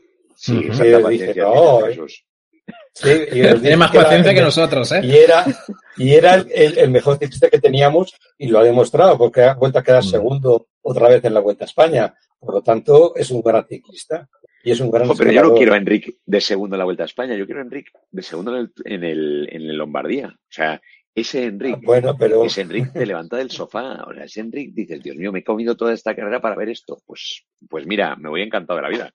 Pero que y, luego, y luego nos da igual. El, Lombardía, el Lombardía estuvo muy bien, ¿eh? Las cosas como son. O sea, hay que reconocer que estuvo espectacular. O sea, pero bueno, eh, es, lo, que tenemos, ¿eh? es lo que tenemos hasta ahora. Ahora han salido nuevos protagonistas, tenemos nuevos protagonistas por ahí, españoles, pero es, lo que tenemos. Y de Iván Romeo, lo que digo es una cosa, le, estamos poniendo muy alto, como si fuese un gran contrarrelojista, y todavía, que yo sepa, en la contrarreloj no ha demostrado nada, ¿eh? No ha demostrado nada. Tiene planta y es muy bueno, y eh, en las categorías inferiores ha demostrado que, bueno, donde ha estado en Berman Aseon ha demostrado que es un buen ciclista. Pero fíjate. Pero, pero todavía no ha demostrado que es un gran contrarrelojista, ¿eh? Sí, sí, estoy de acuerdo contigo. ¿eh? No, no, ha demostrado nada y aún le queda, eh, que aún le queda un montón de recorrido. Pero mira, una de las cosas interesantes de que le hayan sacado y que le haya entrevistado Verona y demás, es que le han preguntado, oye, tú qué, tú qué vienes a hacer aquí. Y el tío no ha dicho, no, yo vengo aquí a ser el mejor. No, no, no, no, no. Yo vengo aquí a aprender, yo vengo aquí a dar todo por el equipo. Y ya cuando sea más mayor y cuando ya el equipo considere, ya, pues, si puedo conseguir algún individual. Pues mira, pues eso me parece muy bien. Eso me parece muy bien. Y entonces yo dije, coño, coño, o a este chico le han aleccionado mucho, que puede ser, ¿eh? Que a lo mejor en vez de dinero que no se han gastado en psicólogos, se lo, han, se lo han gastado en gente que enseña a hablar al personal. Pero bueno, que me da lo mismo. Que lo que, lo que le hayan hecho, bien hecho está. Porque, porque lo vamos, creo que ha hablado bien, no ha vendido, no ha sacado ningún humo de colores diciendo yo soy el, no, no, no, no, no. Me ha parecido, bueno, a mí me gusta. Ha dicho que no tenía, no tenía objetivos personales de inicio, que venía a aprender y punto. Sí, sí, tal cual. O sea que ahí ha tenido, ha demostrado tener una personalidad, pues, de, ser consciente de dónde se mete y a qué viene, ¿no? Que es lo, que es lo lógico, que es lo lógico. Y que como mucho se comparaba con Verona, decía, bueno, ya me gustaría a mí ser como tú en el sentido de, pues eso, llegar, crecer, desarrollarme y demás. Sí, sí, sí, sí. Yo, sí, pero, Jordi, Jordi, eso tú no lo has advertido, lo, lo, que he dicho yo de que han intentado todo el rato poner a Enrique como si fuera eh, a ver, más, que, más, que, más que el ah. líder, digamos, deportivo, sino el líder espiritual. y es que ese hombre no va a ser nunca eso. Ya, ahí va. Lo que pasa es que habéis dicho una serie de cosas. habéis dicho una serie de cosas que no, no. A ver, habláis, eh, que, hostia, pero es que eh, Enrique no puede ser el líder por la forma de hablar, tal y que cual. Coño, eh, em, perdona, os habéis tragado Valverde de líder y por hablar no será. ¿No? O sea, yo creo que ahí. Pero el, Valverde estaba tenía gracia, ¿no? Valverde tenía gracia, ¿no? y era muy bueno, y era muy bueno, ¿no? pero, pero, pero. Yo creo que nos han vendido la cabra con Valverde también, ¿eh? En ese aspecto. ¿eh? No, pero yo lo que quiero, por, por defenderle un poco a Enrique, y, ya sabéis que yo también he sido muy crítico en muchos momentos, pero yo también me quedo un poco con lo que habéis dicho, ¿eh? Lombardía, Lombardía, ese, ese Enrique de Lombardía es muy bueno, y el Enrique de la Vuelta, cuidado, no está nada mal. O sea, de la vuelta tampoco está nada mal.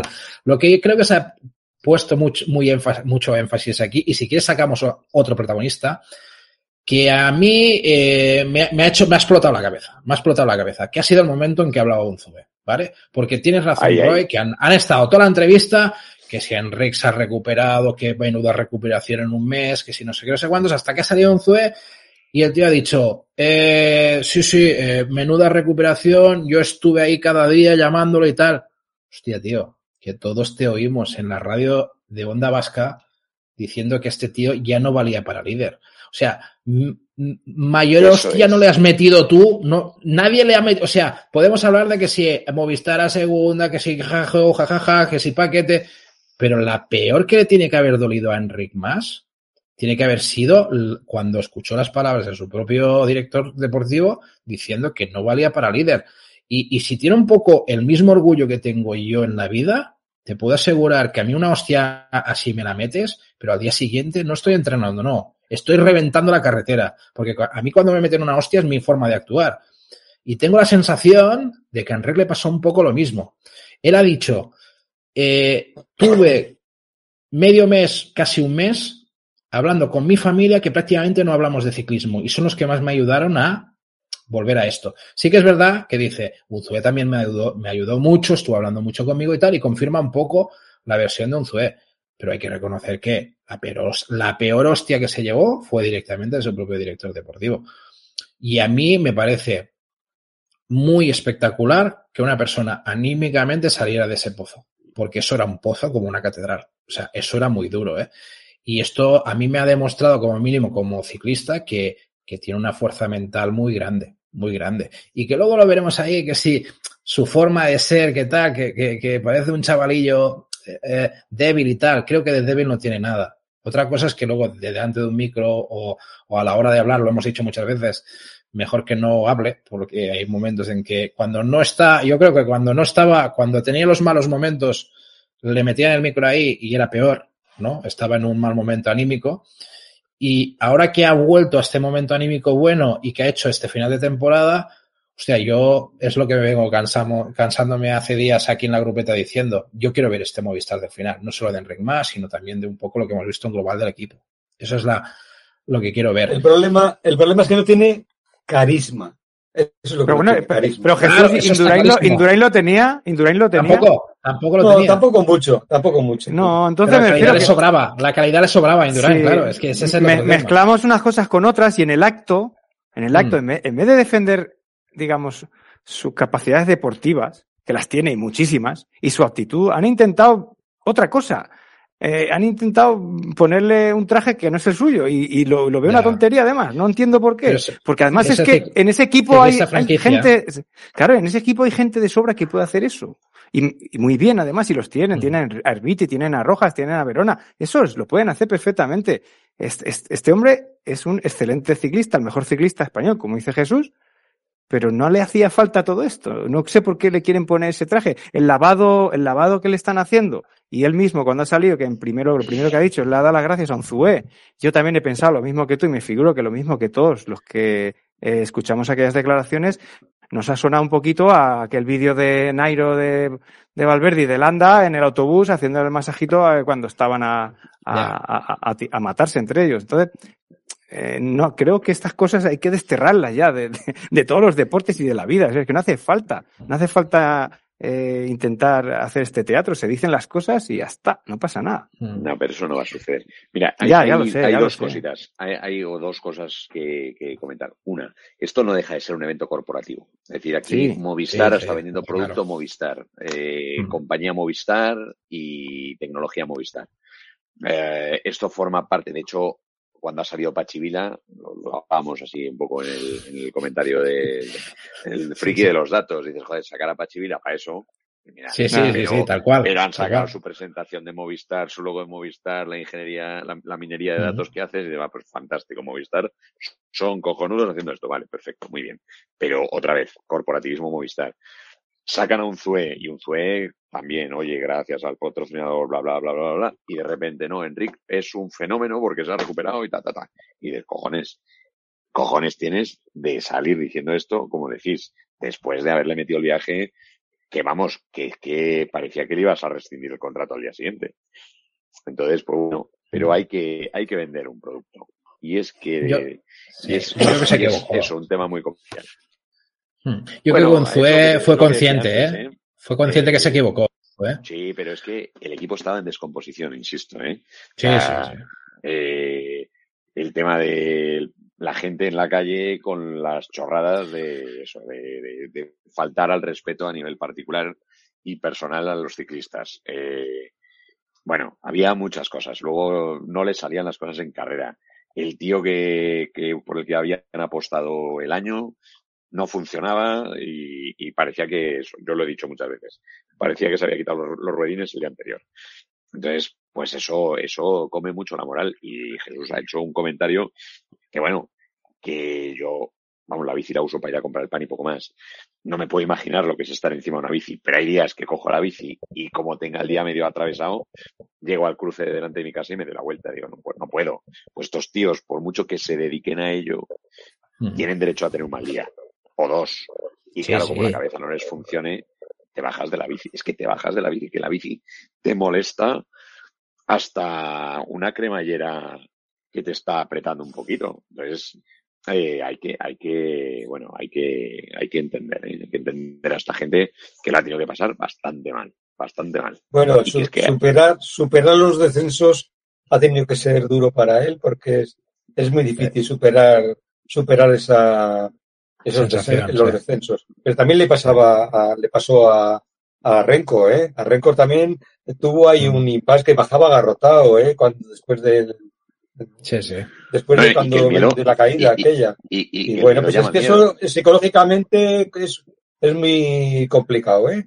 Te lo digo por experiencia. y que el miedo llama miedo. Yo, vamos, las pocas veces que he tenido miedo bajando en una bici, dices que no bajo y no bajo, y no bajo. Y, y me voy a 10 por hora y es que me da igual. Y la mm. cabeza te dice que... Agarrotado, agarrotado. Sí, sí. Sí, además es que mm. igual, que, eh, que Jesús dices que te caíste, a mí me pasó también y, y hará dos años que me caigo la bici y yo salía y me parecía que me iba a caer en cada curva. Ahora, después de dos años, sigo yendo con mucho cuidado, pero ya bajo igual de rápido que bajaba antes, aunque el miedo lo sigo teniendo. O sea, eh, sin ningún tipo de exigencia. Imagínate un profesional. Pues es que encima añádele a todo lo que hemos dicho del ciclismo, todas, todas estas cosas de las comidas, las dietas, estar fuera y todo, añádele el riesgo evidente físico que tiene. Entonces, pues eh, estamos ante un deporte que, pues, que, tiene demasiadas aristas. Es, un deporte, bueno, pues que es, una locura de deporte para, para una persona joven y, y, cuando se dice lo de los ciclistas son, están hechos de otra pasta, como se dice de los toreros y todas estas cosas, pues la mitad de la misa ni es que ni la sabemos, porque es que si, si las supiéramos de todo lo que, lo que es la vida de un ciclista, pues eh, eh, estaríamos extrañados de que existiera el ciclismo, porque, porque es impresionante, es impresionante la cantidad de malezas que te pueden pasar eh, y, que, y que tu rendimiento se vea mermado por, por cualquier cosita doméstica, un constipado, no sé, una mala noche, cualquier cosita de estas da al traste con una, una, un alimento que, que, que, te siente mal, el aire acondicionado. Y no pueden tomar nada. No pueden tomar nada, ya, ya, es que, ¿eh? Claro, claro, es que, es que, eh, claro, ¿Qué, ¿Qué, hacemos con el ciclismo? y encima, y encima, encima, si no sabe el chico hablar, le damos caña también. O sea, es que cómo eres, ¿eh? ¿Cómo eres, José? Hostia, que, para que no sepa hablar, si, ya te he dicho, si, si Valverde tampoco sabe hablar, si al final, al final es, talento. A ver, hay que reconocer una cosa. Eh, yo creo que han querido en esta presentación, eh, digamos, eh, respaldar a su ciclista franquicia, que ahora mismo es Enric Mas. Yéndose Alejandro Valverde es lo que hay, es Enric Mas. La han querido respaldar, han querido demostrar una cosa que es evidente, porque lo, lo estás diciendo, después de unas caídas de este estilo, tu mente de juega mala pasada, que lo hicieran tan poco tiempo para mí es algo espectacular creo que realmente es de admirar y es lo que han intentado hacer en esta presentación, no defender al ciclista franquicia y demostrar que lo que hizo no era nada fácil. O sea, coño, lo dijimos, lo dijimos muchos, ¿no? A la Vuelta a España mejor que no vaya porque este tío no está para nada ahora mismo y llega a la Vuelta a España y te hace un segundo. Hostia, esto es de chapó, de sacarse del sombrero y como dijo, como ha dicho Roy, de callarnos la boca, porque es así. Yo no sé si fue el paquete o no fue el paquete que le hizo un poco ese factor que digo yo de, de ahora, ahora os vais a enterar, pero pero casi lo parece que fuera así, ¿sabes? Eh, paquete de la guardia. Sí, sí, sí. O sea, que como, como paquete, de, a ver, cara tonto, eh, ya verás ahora, ¿no? Un poco eso, ¿no? Y, no sé, yo creo que ahora a mí me gustaría, me gustaría ver este ring más ahora un poco como lo que dije yo el otro día. No sé si un poco eh, haciendo menos caso a dirección o no, no sé si tiene que ir por ahí, pero que tenga un poco ese riesgo de tomar un poco ciertas actitudes, ¿no? Y tener un poco, ser consciente también que el público también le, le, le, le, quiere que también haga ciertas cosillas que hemos visto este final de temporada, ¿no? Yo creo que eso es interesante. Ojalá el equipo también se dé cuenta y se lo pida, ¿eh? Ojalá el equipo se lo pida. Ya, es, es, lo que vengo a decir, ¿eh? Si, si me dices, si me, me, meto aquí, eh, me, me autopregunto, la, es qué conclusión sacas de la presentación de hoy. Y yo digo, mm. creo que seguimos sin saber qué quiere ser Movistar de mayor. Es decir, Movistar o, o, en, o en la, mm. la, siguiente vida que le toca vivir. Siguen emperrados en decir que son un equipo para correr grandes vueltas. Que no, que no, que no tienen ni equipo, ni, ni, ni, ni, ni corredor para estar en la pomada en una gran vuelta de repente voy a, con, el Rick, con, el Rick no, no, lo ves un candidato importante. Bueno, para ganar una vuelta a España sí, y ya. Es decir, yo no le veo ganando un tour. Vamos, hay, pocos, que, hay, pocos que puedan ganar, un tour, ¿eh? eso también tenemos que tenerlo en cuenta. Por supuesto que hay pocos, pero que a día de hoy no veo. Eh, vamos a ver. ¿Cómo ha ganado el tour el, el danés este año? Llevando a Roglic, llevando a Van yendo él en un estado de forma espectacular. Con un equipazo. Y detrás un staff técnico espectacular. Espectacular. Es decir, Pogachar pierde el tour porque entra en el juego de Jumbo. No sé si eh, Jesús lo decía, él lo veía muy claro desde el principio del tour. Pogachar no va a ganar. Y digo, bueno, bueno, pues a mí me cuesta verlo. Sobre todo después de la etapa del sprint de, de, que le gana, que le gana Vinegar, en mirándole en plan de esto es lo mejor que me puedes hacer. Esos son los alardes. los alardes luego se pagan. ya, ya, ya. Por supuesto que se pagan, pero, pero volvemos otra vez. Estaba jugando con su cabeza. Estaba jugando con la cabeza de su rival. Esos días. Le salió mal. Le salió mal porque entró, porque en algún momento no supo ver que Roglic realmente no era su rival. Y entró al juego de Jumbo y, el, el, éxito fue que Jumbo fue capaz de jugar las dos bazas cuando realmente solo tenían una y era Vinegar que estaba fuera de, fuera de, vamos, fuera del... y ahora, ya os hago una pregunta. Os hago una pregunta. ¿No, ¿No creéis que hace falta otro líder más en, en Movistar? Solamente uno, uno no hace falta ah, otro más. Si, si van al giro, si van al giro de paseo, sí, Claro, es que no, hace falta otro líder más para las grandes vueltas. Si, si, bueno, si, si, su meta son las grandes vueltas, claro. Es que para carreras de una semana, no, pero que, yo no sé si Movistar tiene muy claro a qué quiere jugar, porque han entrevistado a hmm. Gaviria. Y ah, ahí, ahí te iba a decir. Yo, he venido aquí a hacer que la gente no solo quiera ver etapas de montaña, quiero que la gente vea etapas al sprint. Y digo, joder, pues empezamos bien. Eso te iba a decir, que eh, Gaviria ha sido el único, y ha sido en una entrevista, no en la presentación, sino en esas entrevistas que hacía Clavijo, que iba pillando ciclistas, o sea, Gaviria ha sido un tío que ha aprovechado un momento que le han puesto el micro para decir, vengo, yo, yo vengo aquí a ofrecer a Movistar una cosa que el equipo hasta ahora no se planteaba, que es tener un líder para los sprints. Ha soltado esta, como diciendo, yo os vengo a, dar un pasito más a este equipo que hasta ahora nos planteabais. no estoy de acuerdo ahí, eh, con esto, eh. Ya, ya, ya, yo, yo, pero, pero, quiero decir que, que, lo ha dicho tal cual, que, yo pensaba, bueno, a ver, a ver, ¿sabes? O sea, es otro tipo de líder, ¿no? O sea que pero ya también ha dicho que no, también ha dicho que no tiene treno, ¿eh?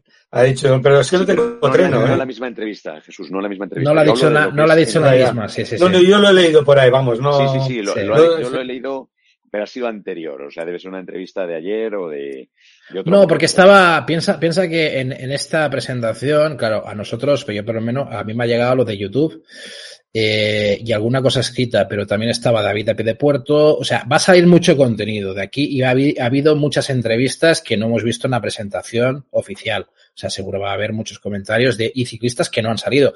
Yo os voy a lanzar otro nombre. ¿Alguien ha visto Aramburo en algún sitio? No, ya. es verdad. volvemos a lo mismo de siempre. Hace un par de años, o hace el año pasado o el otro, dije, ¿dónde está Cortina? No, han, no ha hablado Cortina. Y, y yo y Aramburu no lo he visto por ningún lado yo creo que Aramburu no se merece este ninguneo. Es que es más, yo si tuviera que elegir otro líder de este equipo, aparte de Enric Más, para mí es, es Alex Aramburu. No sé si lo veis vosotros igual. Es que me parece que. Sí, para carreras de una semana, para carreras de una semana y tal, sí, sí, por supuesto. Claro, si, si, si el propio Fernando Gaviria reivindica que él pueda ser un líder de este equipo, yo, joder, mejor que Aramburu no hay otro tampoco. O sea, lo veo así, ¿no?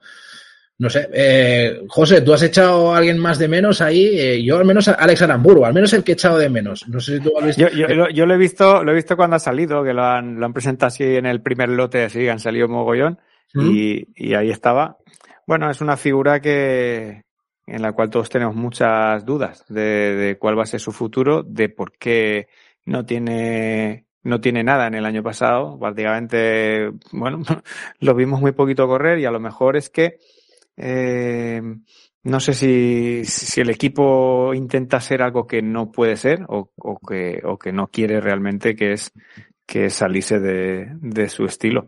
Entonces esto hay que preguntarlo a la dirección, evidentemente, eh, por qué tiene eh, este tipo de corredores que en teoría funcionan bien, mm, podían funcionar bien en cualquier otro equipo y en este también, pero aquí no, no funcionan. Entonces, eh, ahora, ahora, ahora mete en este potaje a Gaviria y entonces mm. pues ya tenemos la falla montada porque, porque, porque ahora tenemos a, a, a, dos, a, un pedrusquero, a mm. Aramburu que puede ser un, bueno, pues un corredor perfil belga, por así decirlo, ¿no? Que puede hacerlo bien en, eh, como decís, en, en, en, Ardena, alguna, sí, yo a Amster le veo. Sí, sí, sí, claro, en este tipo de carreras tenemos a Gavidia, que es un sprinter puro, y los tenemos todos en Movistar.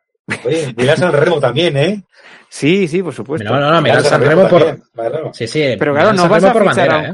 No vas a fichar un corredor solo para que te hagas esto. Bueno, igual sí, ¿eh? En la San Remo. Bueno, Pachi Vila, Pachi Vila el otro dijo, el otro día ya dijo que quizás se habían equivocado un poco con el calendario de Alex Aramburu desde 2022 en ciertos objetivos y le veía también más allá de, o sea, en vueltas por etapas, ¿eh? O sea, que le veo un poco más en ese También le veo ahí, ¿eh?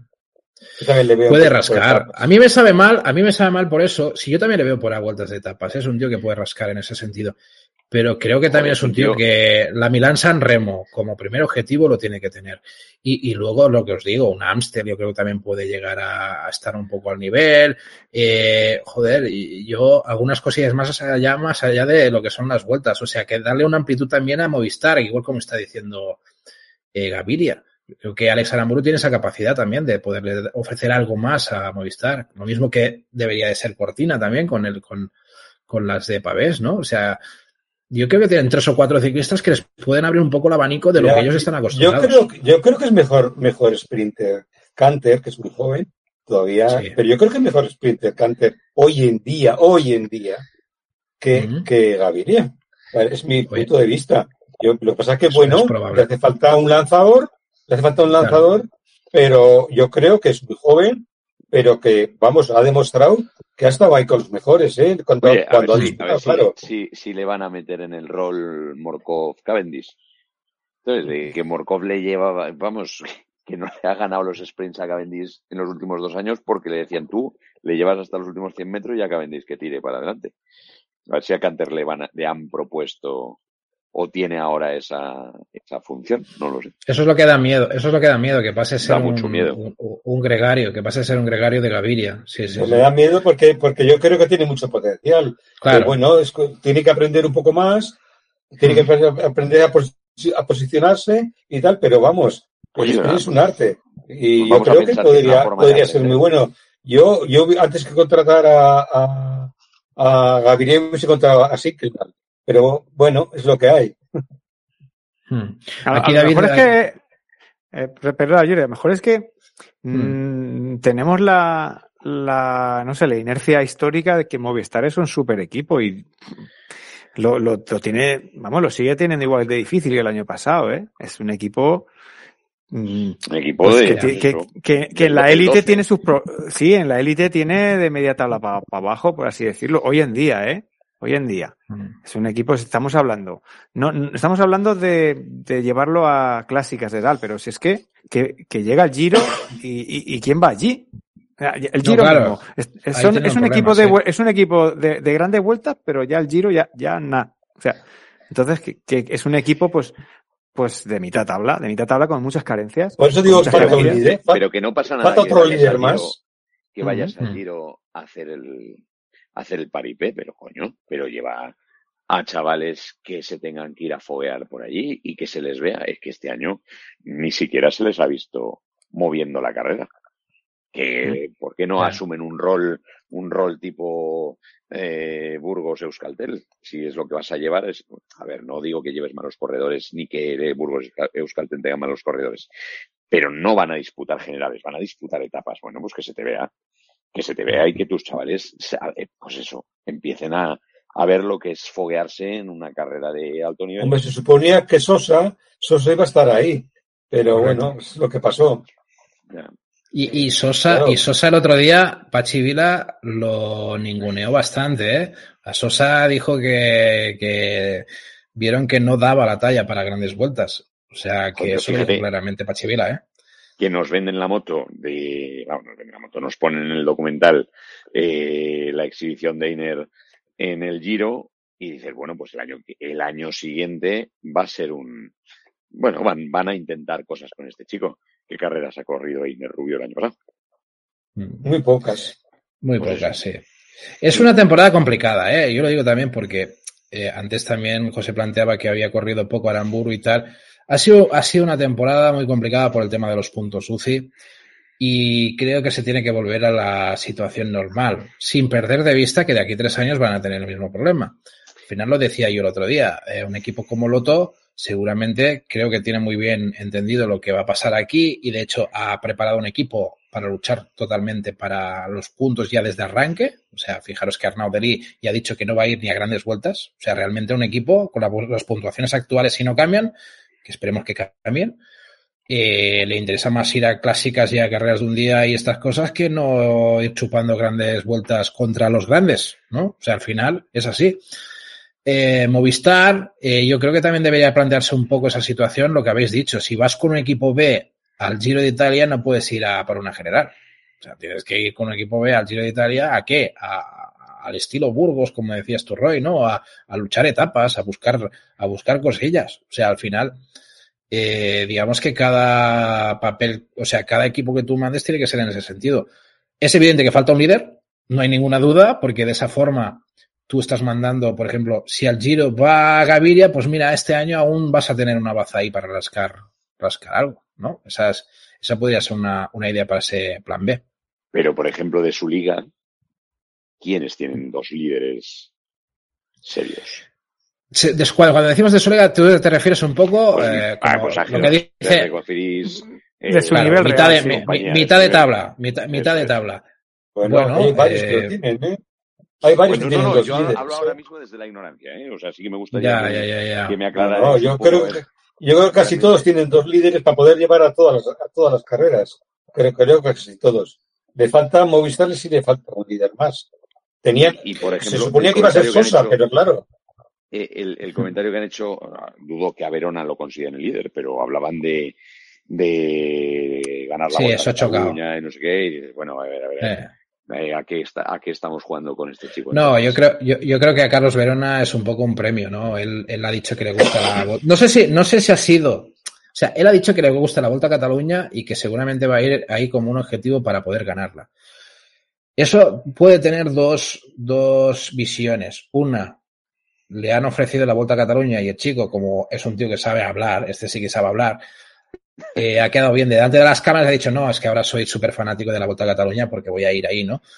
Eh, o la otra es que en realidad sea realmente un fanático de la Vuelta a Cataluña y le, estén dando esta Vuelta a Cataluña como premio a lo que va a hacer el resto de la temporada, que va a ser su mejor gregario con mucha diferencia. Este tío ahora mismo es sin duda el referente que tiene que ayudar a Enric Mas a hacer un buen tour o a hacer una Vuelta a España. Así que al final yo creo que puede ser más un premio para él de decir, oye, pues vas a hacer, vas a currar para, para tu líder, pero te vamos a dar algún premio porque, coño, calidad tienes, calidad tienes. Y si va la Vuelta a Cataluña y la gana, no lo sé, ¿eh? yo me, eh, coño, ahí sí que ya nos vamos a quitar el sombrero porque, porque realmente es eso, ¿no? Yo, yo realmente lo que creo, y creo que es un problema, es que normalmente estos equipos de media tabla que estamos hablando del nivel de Movistar, suelen ser equipos también pensados en que tienen otras bazas. El problema de Movistar es que no solo tiene una baza de grandes vueltas, sino que lo que son las otras bazas no terminan de explotarlas, ¿sabes? Quizás ya las tengan, pero, pero no les dan los objetivos que necesitan. Yo creo que este 2023 necesitamos que Cortina se le haga un buen planteamiento y que empiece a entrenar como un cosaco ahora y que llegue a las clásicas de primavera como toca, que se vaya al Tour de Naunder como hacen la mayoría de los casicómanos que quieren ganar en primavera, que se empiece a rodar, dile el UAE Tour o, estas carreras que empiece a rodar y cuando llegue a la una Nilblad, eh, ahí ya digamos, hostia, eh, Cortina ha hecho un top 5 y digamos, hostia, cuidado, va bien, va bien la cosa, ¿no? Que podamos decir eso. Yo creo, yo creo que dará un paso adelante Joe ¿no? Yo creo que yo va a dar un paso adelante. Y, Entonces, claro, yo creo que sí van a tener un, un, Yo creo que dará un paso adelante, creo, ¿eh? Pero vamos. Eh, será sustituto de Sosa. Yo creo que sí que es el sustituto de Sosa, Jorgensen. Y si le dan la oportunidad, ¿por qué no? Yo creo que es un buen ciclista. Yo creo que puede dar un paso adelante y puede estar ahí en muchas carreras, estar en la pomada de, un top 5 en carreras de una semana, incluso, y, carreras mm. de un día. Vamos, yo creo que puede, puede ser un buen, bueno, un buen revulsivo para el equipo. Yo pienso que sí. Ahora, todo está que se consiga, claro. Muy bien. Oye, eh, que yo os he vendido una moto aquí de una horita, vamos tirando un buen ratillo. Si queréis lo que podemos hacer es... Cerca de, dos, cerca de dos ya. No, o sea, llevamos más o menos como, como tengo la cuenta. Bueno, hora y media, hora y media.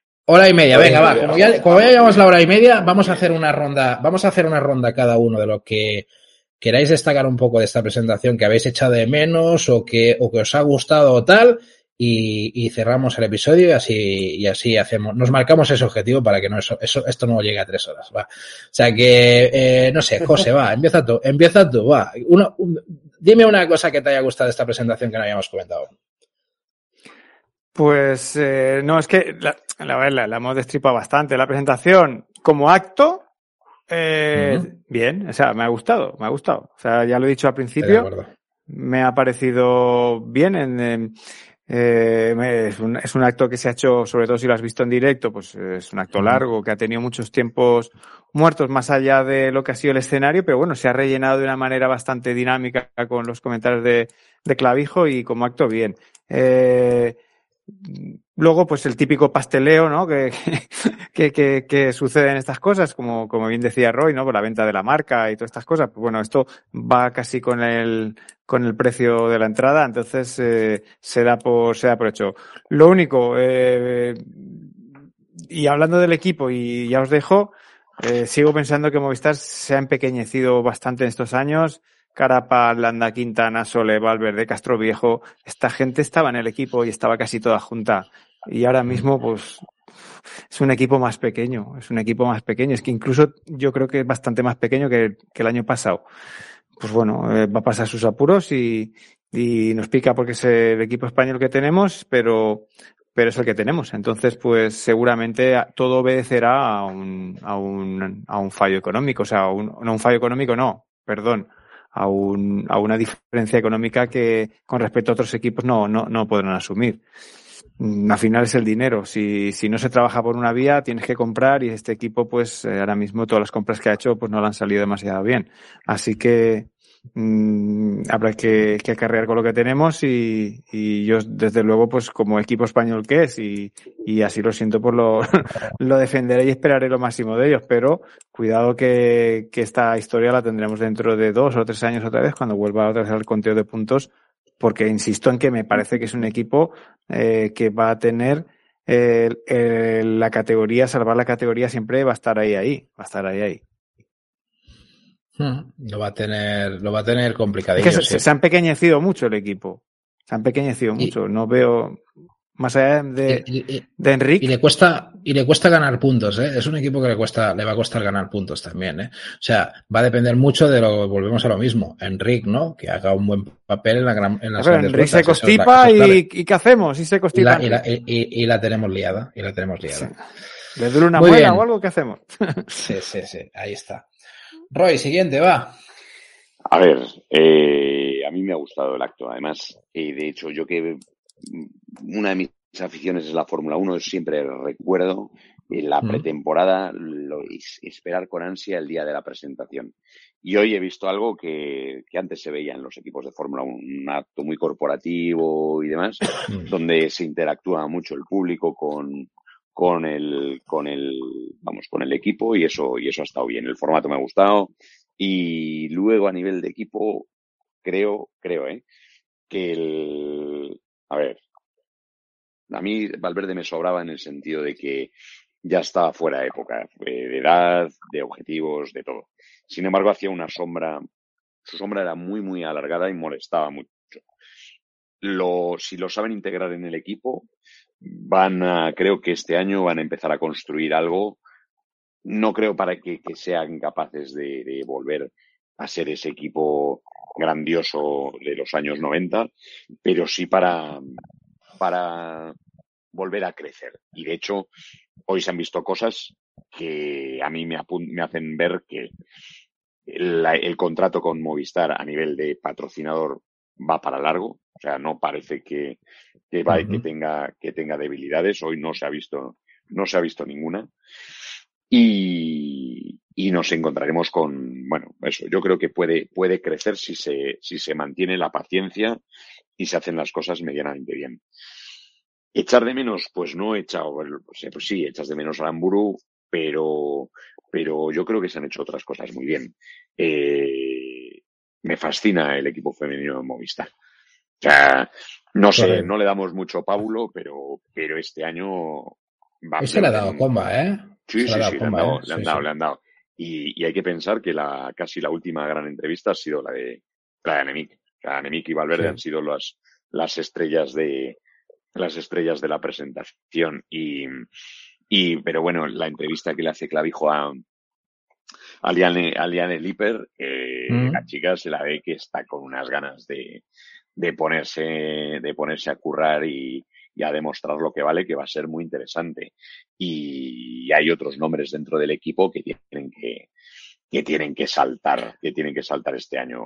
este año ha entrevistado, ha entrevistado también a Sara Martín, que me parece muy interesante también. ¿sabes? Aunque fuera la entrevista de Clavijo, la han podido colar por ahí. O sea, bueno, está, está bien. O sea, al final, yo me acuerdo que el año pasado San Martín ni, ni, ni él en voz, ¿no?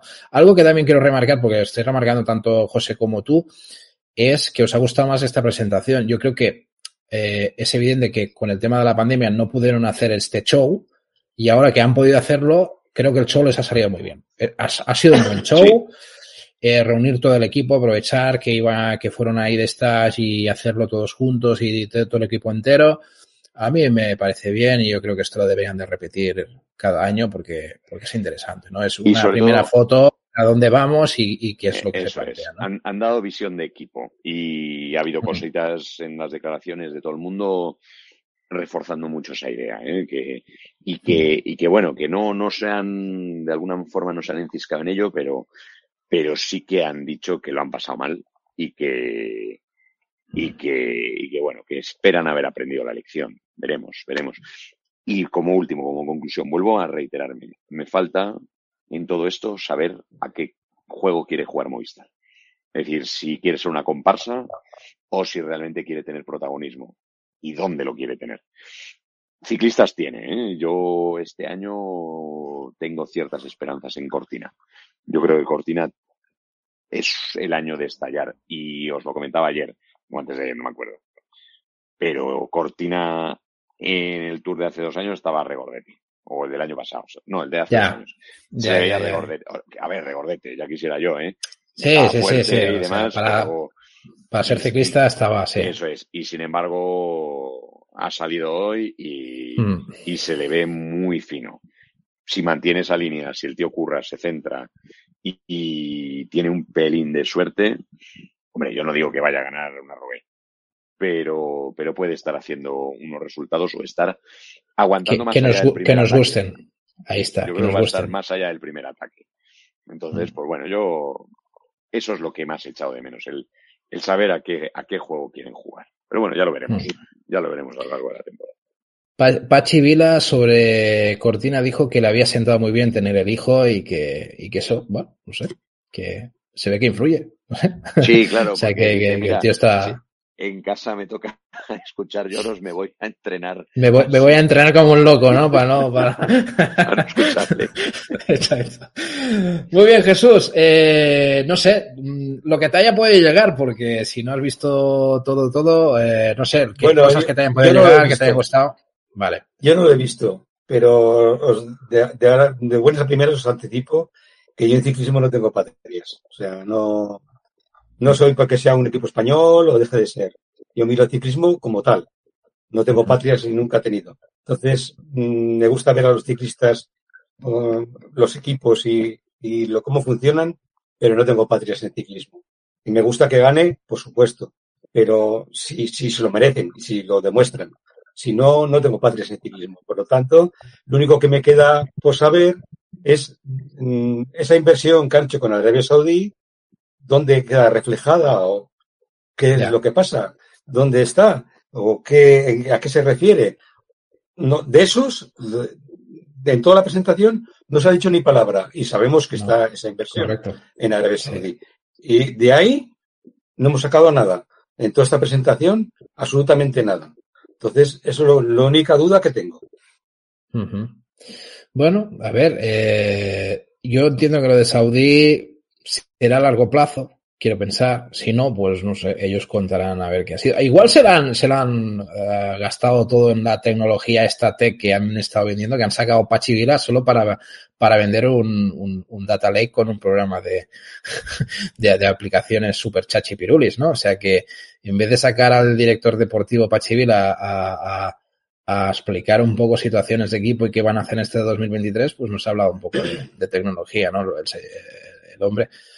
Pero no sé, no sé, yo ahí sí que me dejas frito, Jesús, no, no sé qué decirte. Yo lo de la Saudí sí que es verdad que no, no, no me había ni, ni cuescado del tema, pero sí que es verdad que no han, no han dicho ni mu cuando lo, lo tuvieron que anunciar en su momento, ¿no? Yo, mira, uh, por cerrar, os diría que para mí ha sido lo que os he dicho, una presentación bastante bonita, ha estado bien. Eh, creo que se ha hecho un intento o al menos una despedida bastante correcta de lo que es el ciclista Valverde. Han dejado muy claro cuál es la función que va a tener Valverde dentro de este equipo, que va a seguir siendo lo mismo. A mí me ha hecho gracia el momento en que Clavijo le dice, pero ¿tú qué has notado? Y dice, pues hasta ahora nada. Hasta ahora estaba entrenando con ellos, estaba corriendo con ellos. Eh, supongo que a partir de que empiecen las carreras, pues ya lo veré desde el coche, ¿no? Como diciendo, ahí sí que lo voy a notar, ¿no? O sea que que hasta ahora ha seguido, ha seguido estando corriendo con ellos, con lo cual de momento no ha notado nada. Perdona, perdona que vuelva aquí a, a meterme, hmm. pero el tema Valverde, lo que digo, ¿eh? Le tienen, si le saben integrar puede ser muy interesante, pero que si no, ha dicho una cosa que, hmm. joder, te quedas así como, mmm, que dice, yo es que no sé hacer, y lo ha hecho tal cual, yo no sé hacer otra cosa. Y lo ha dicho así como muy campechano. Yo no, no, no, no, no pido que este hmm. señor sea analista de nada eh, kilómetros suficientes en el cuerpo como para ver y entenderlo cómo, cómo hay que correr una carrera.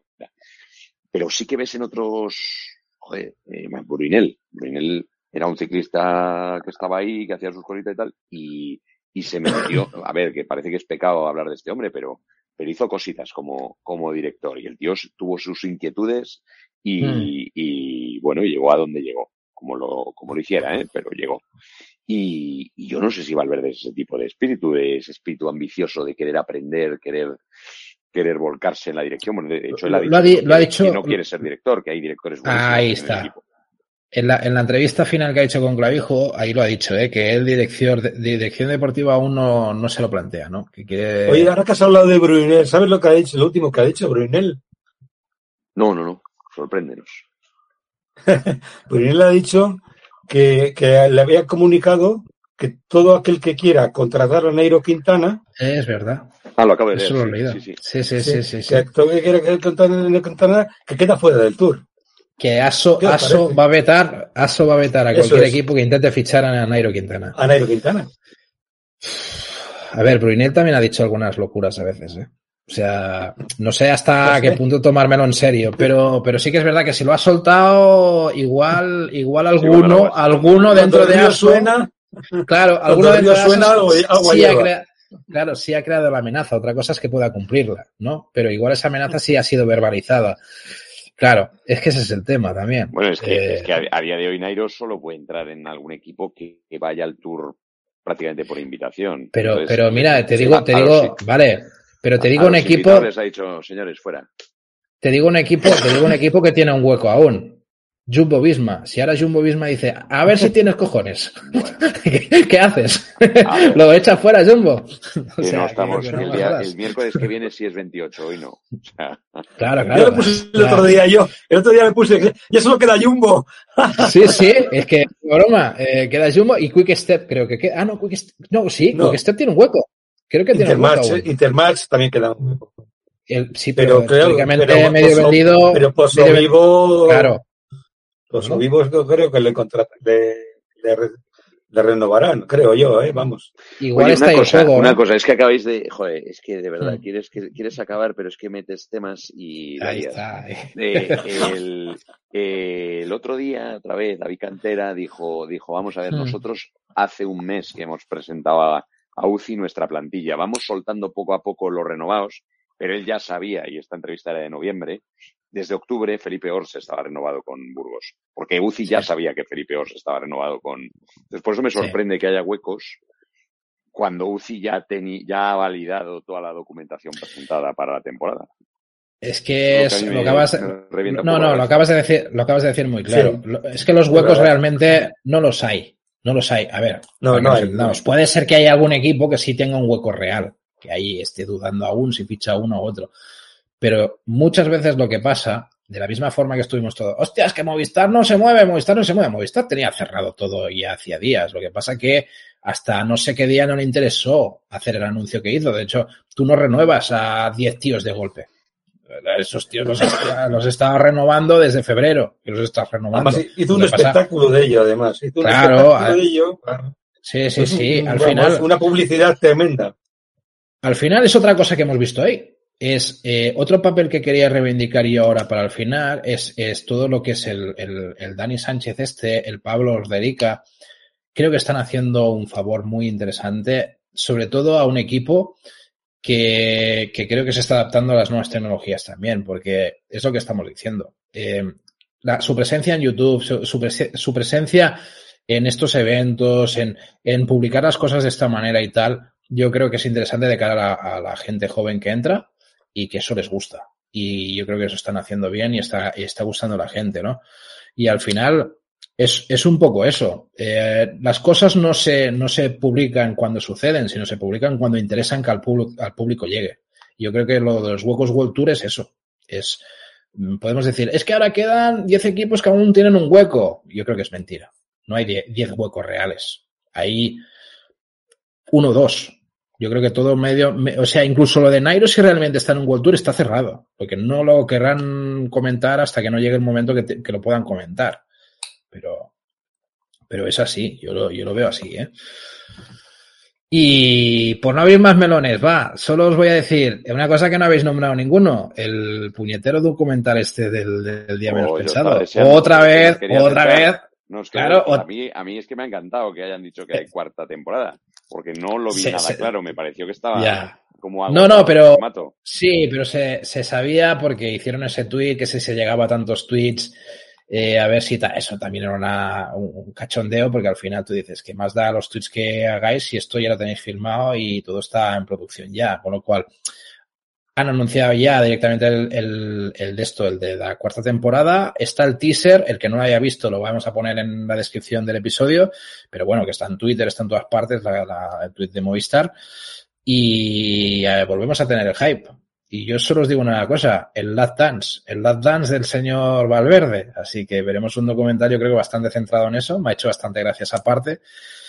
Y, y bueno, y veremos a ver cómo, ya han, han dejado para mí. Pues mira, han dejado. A mí lo que me Perlillas.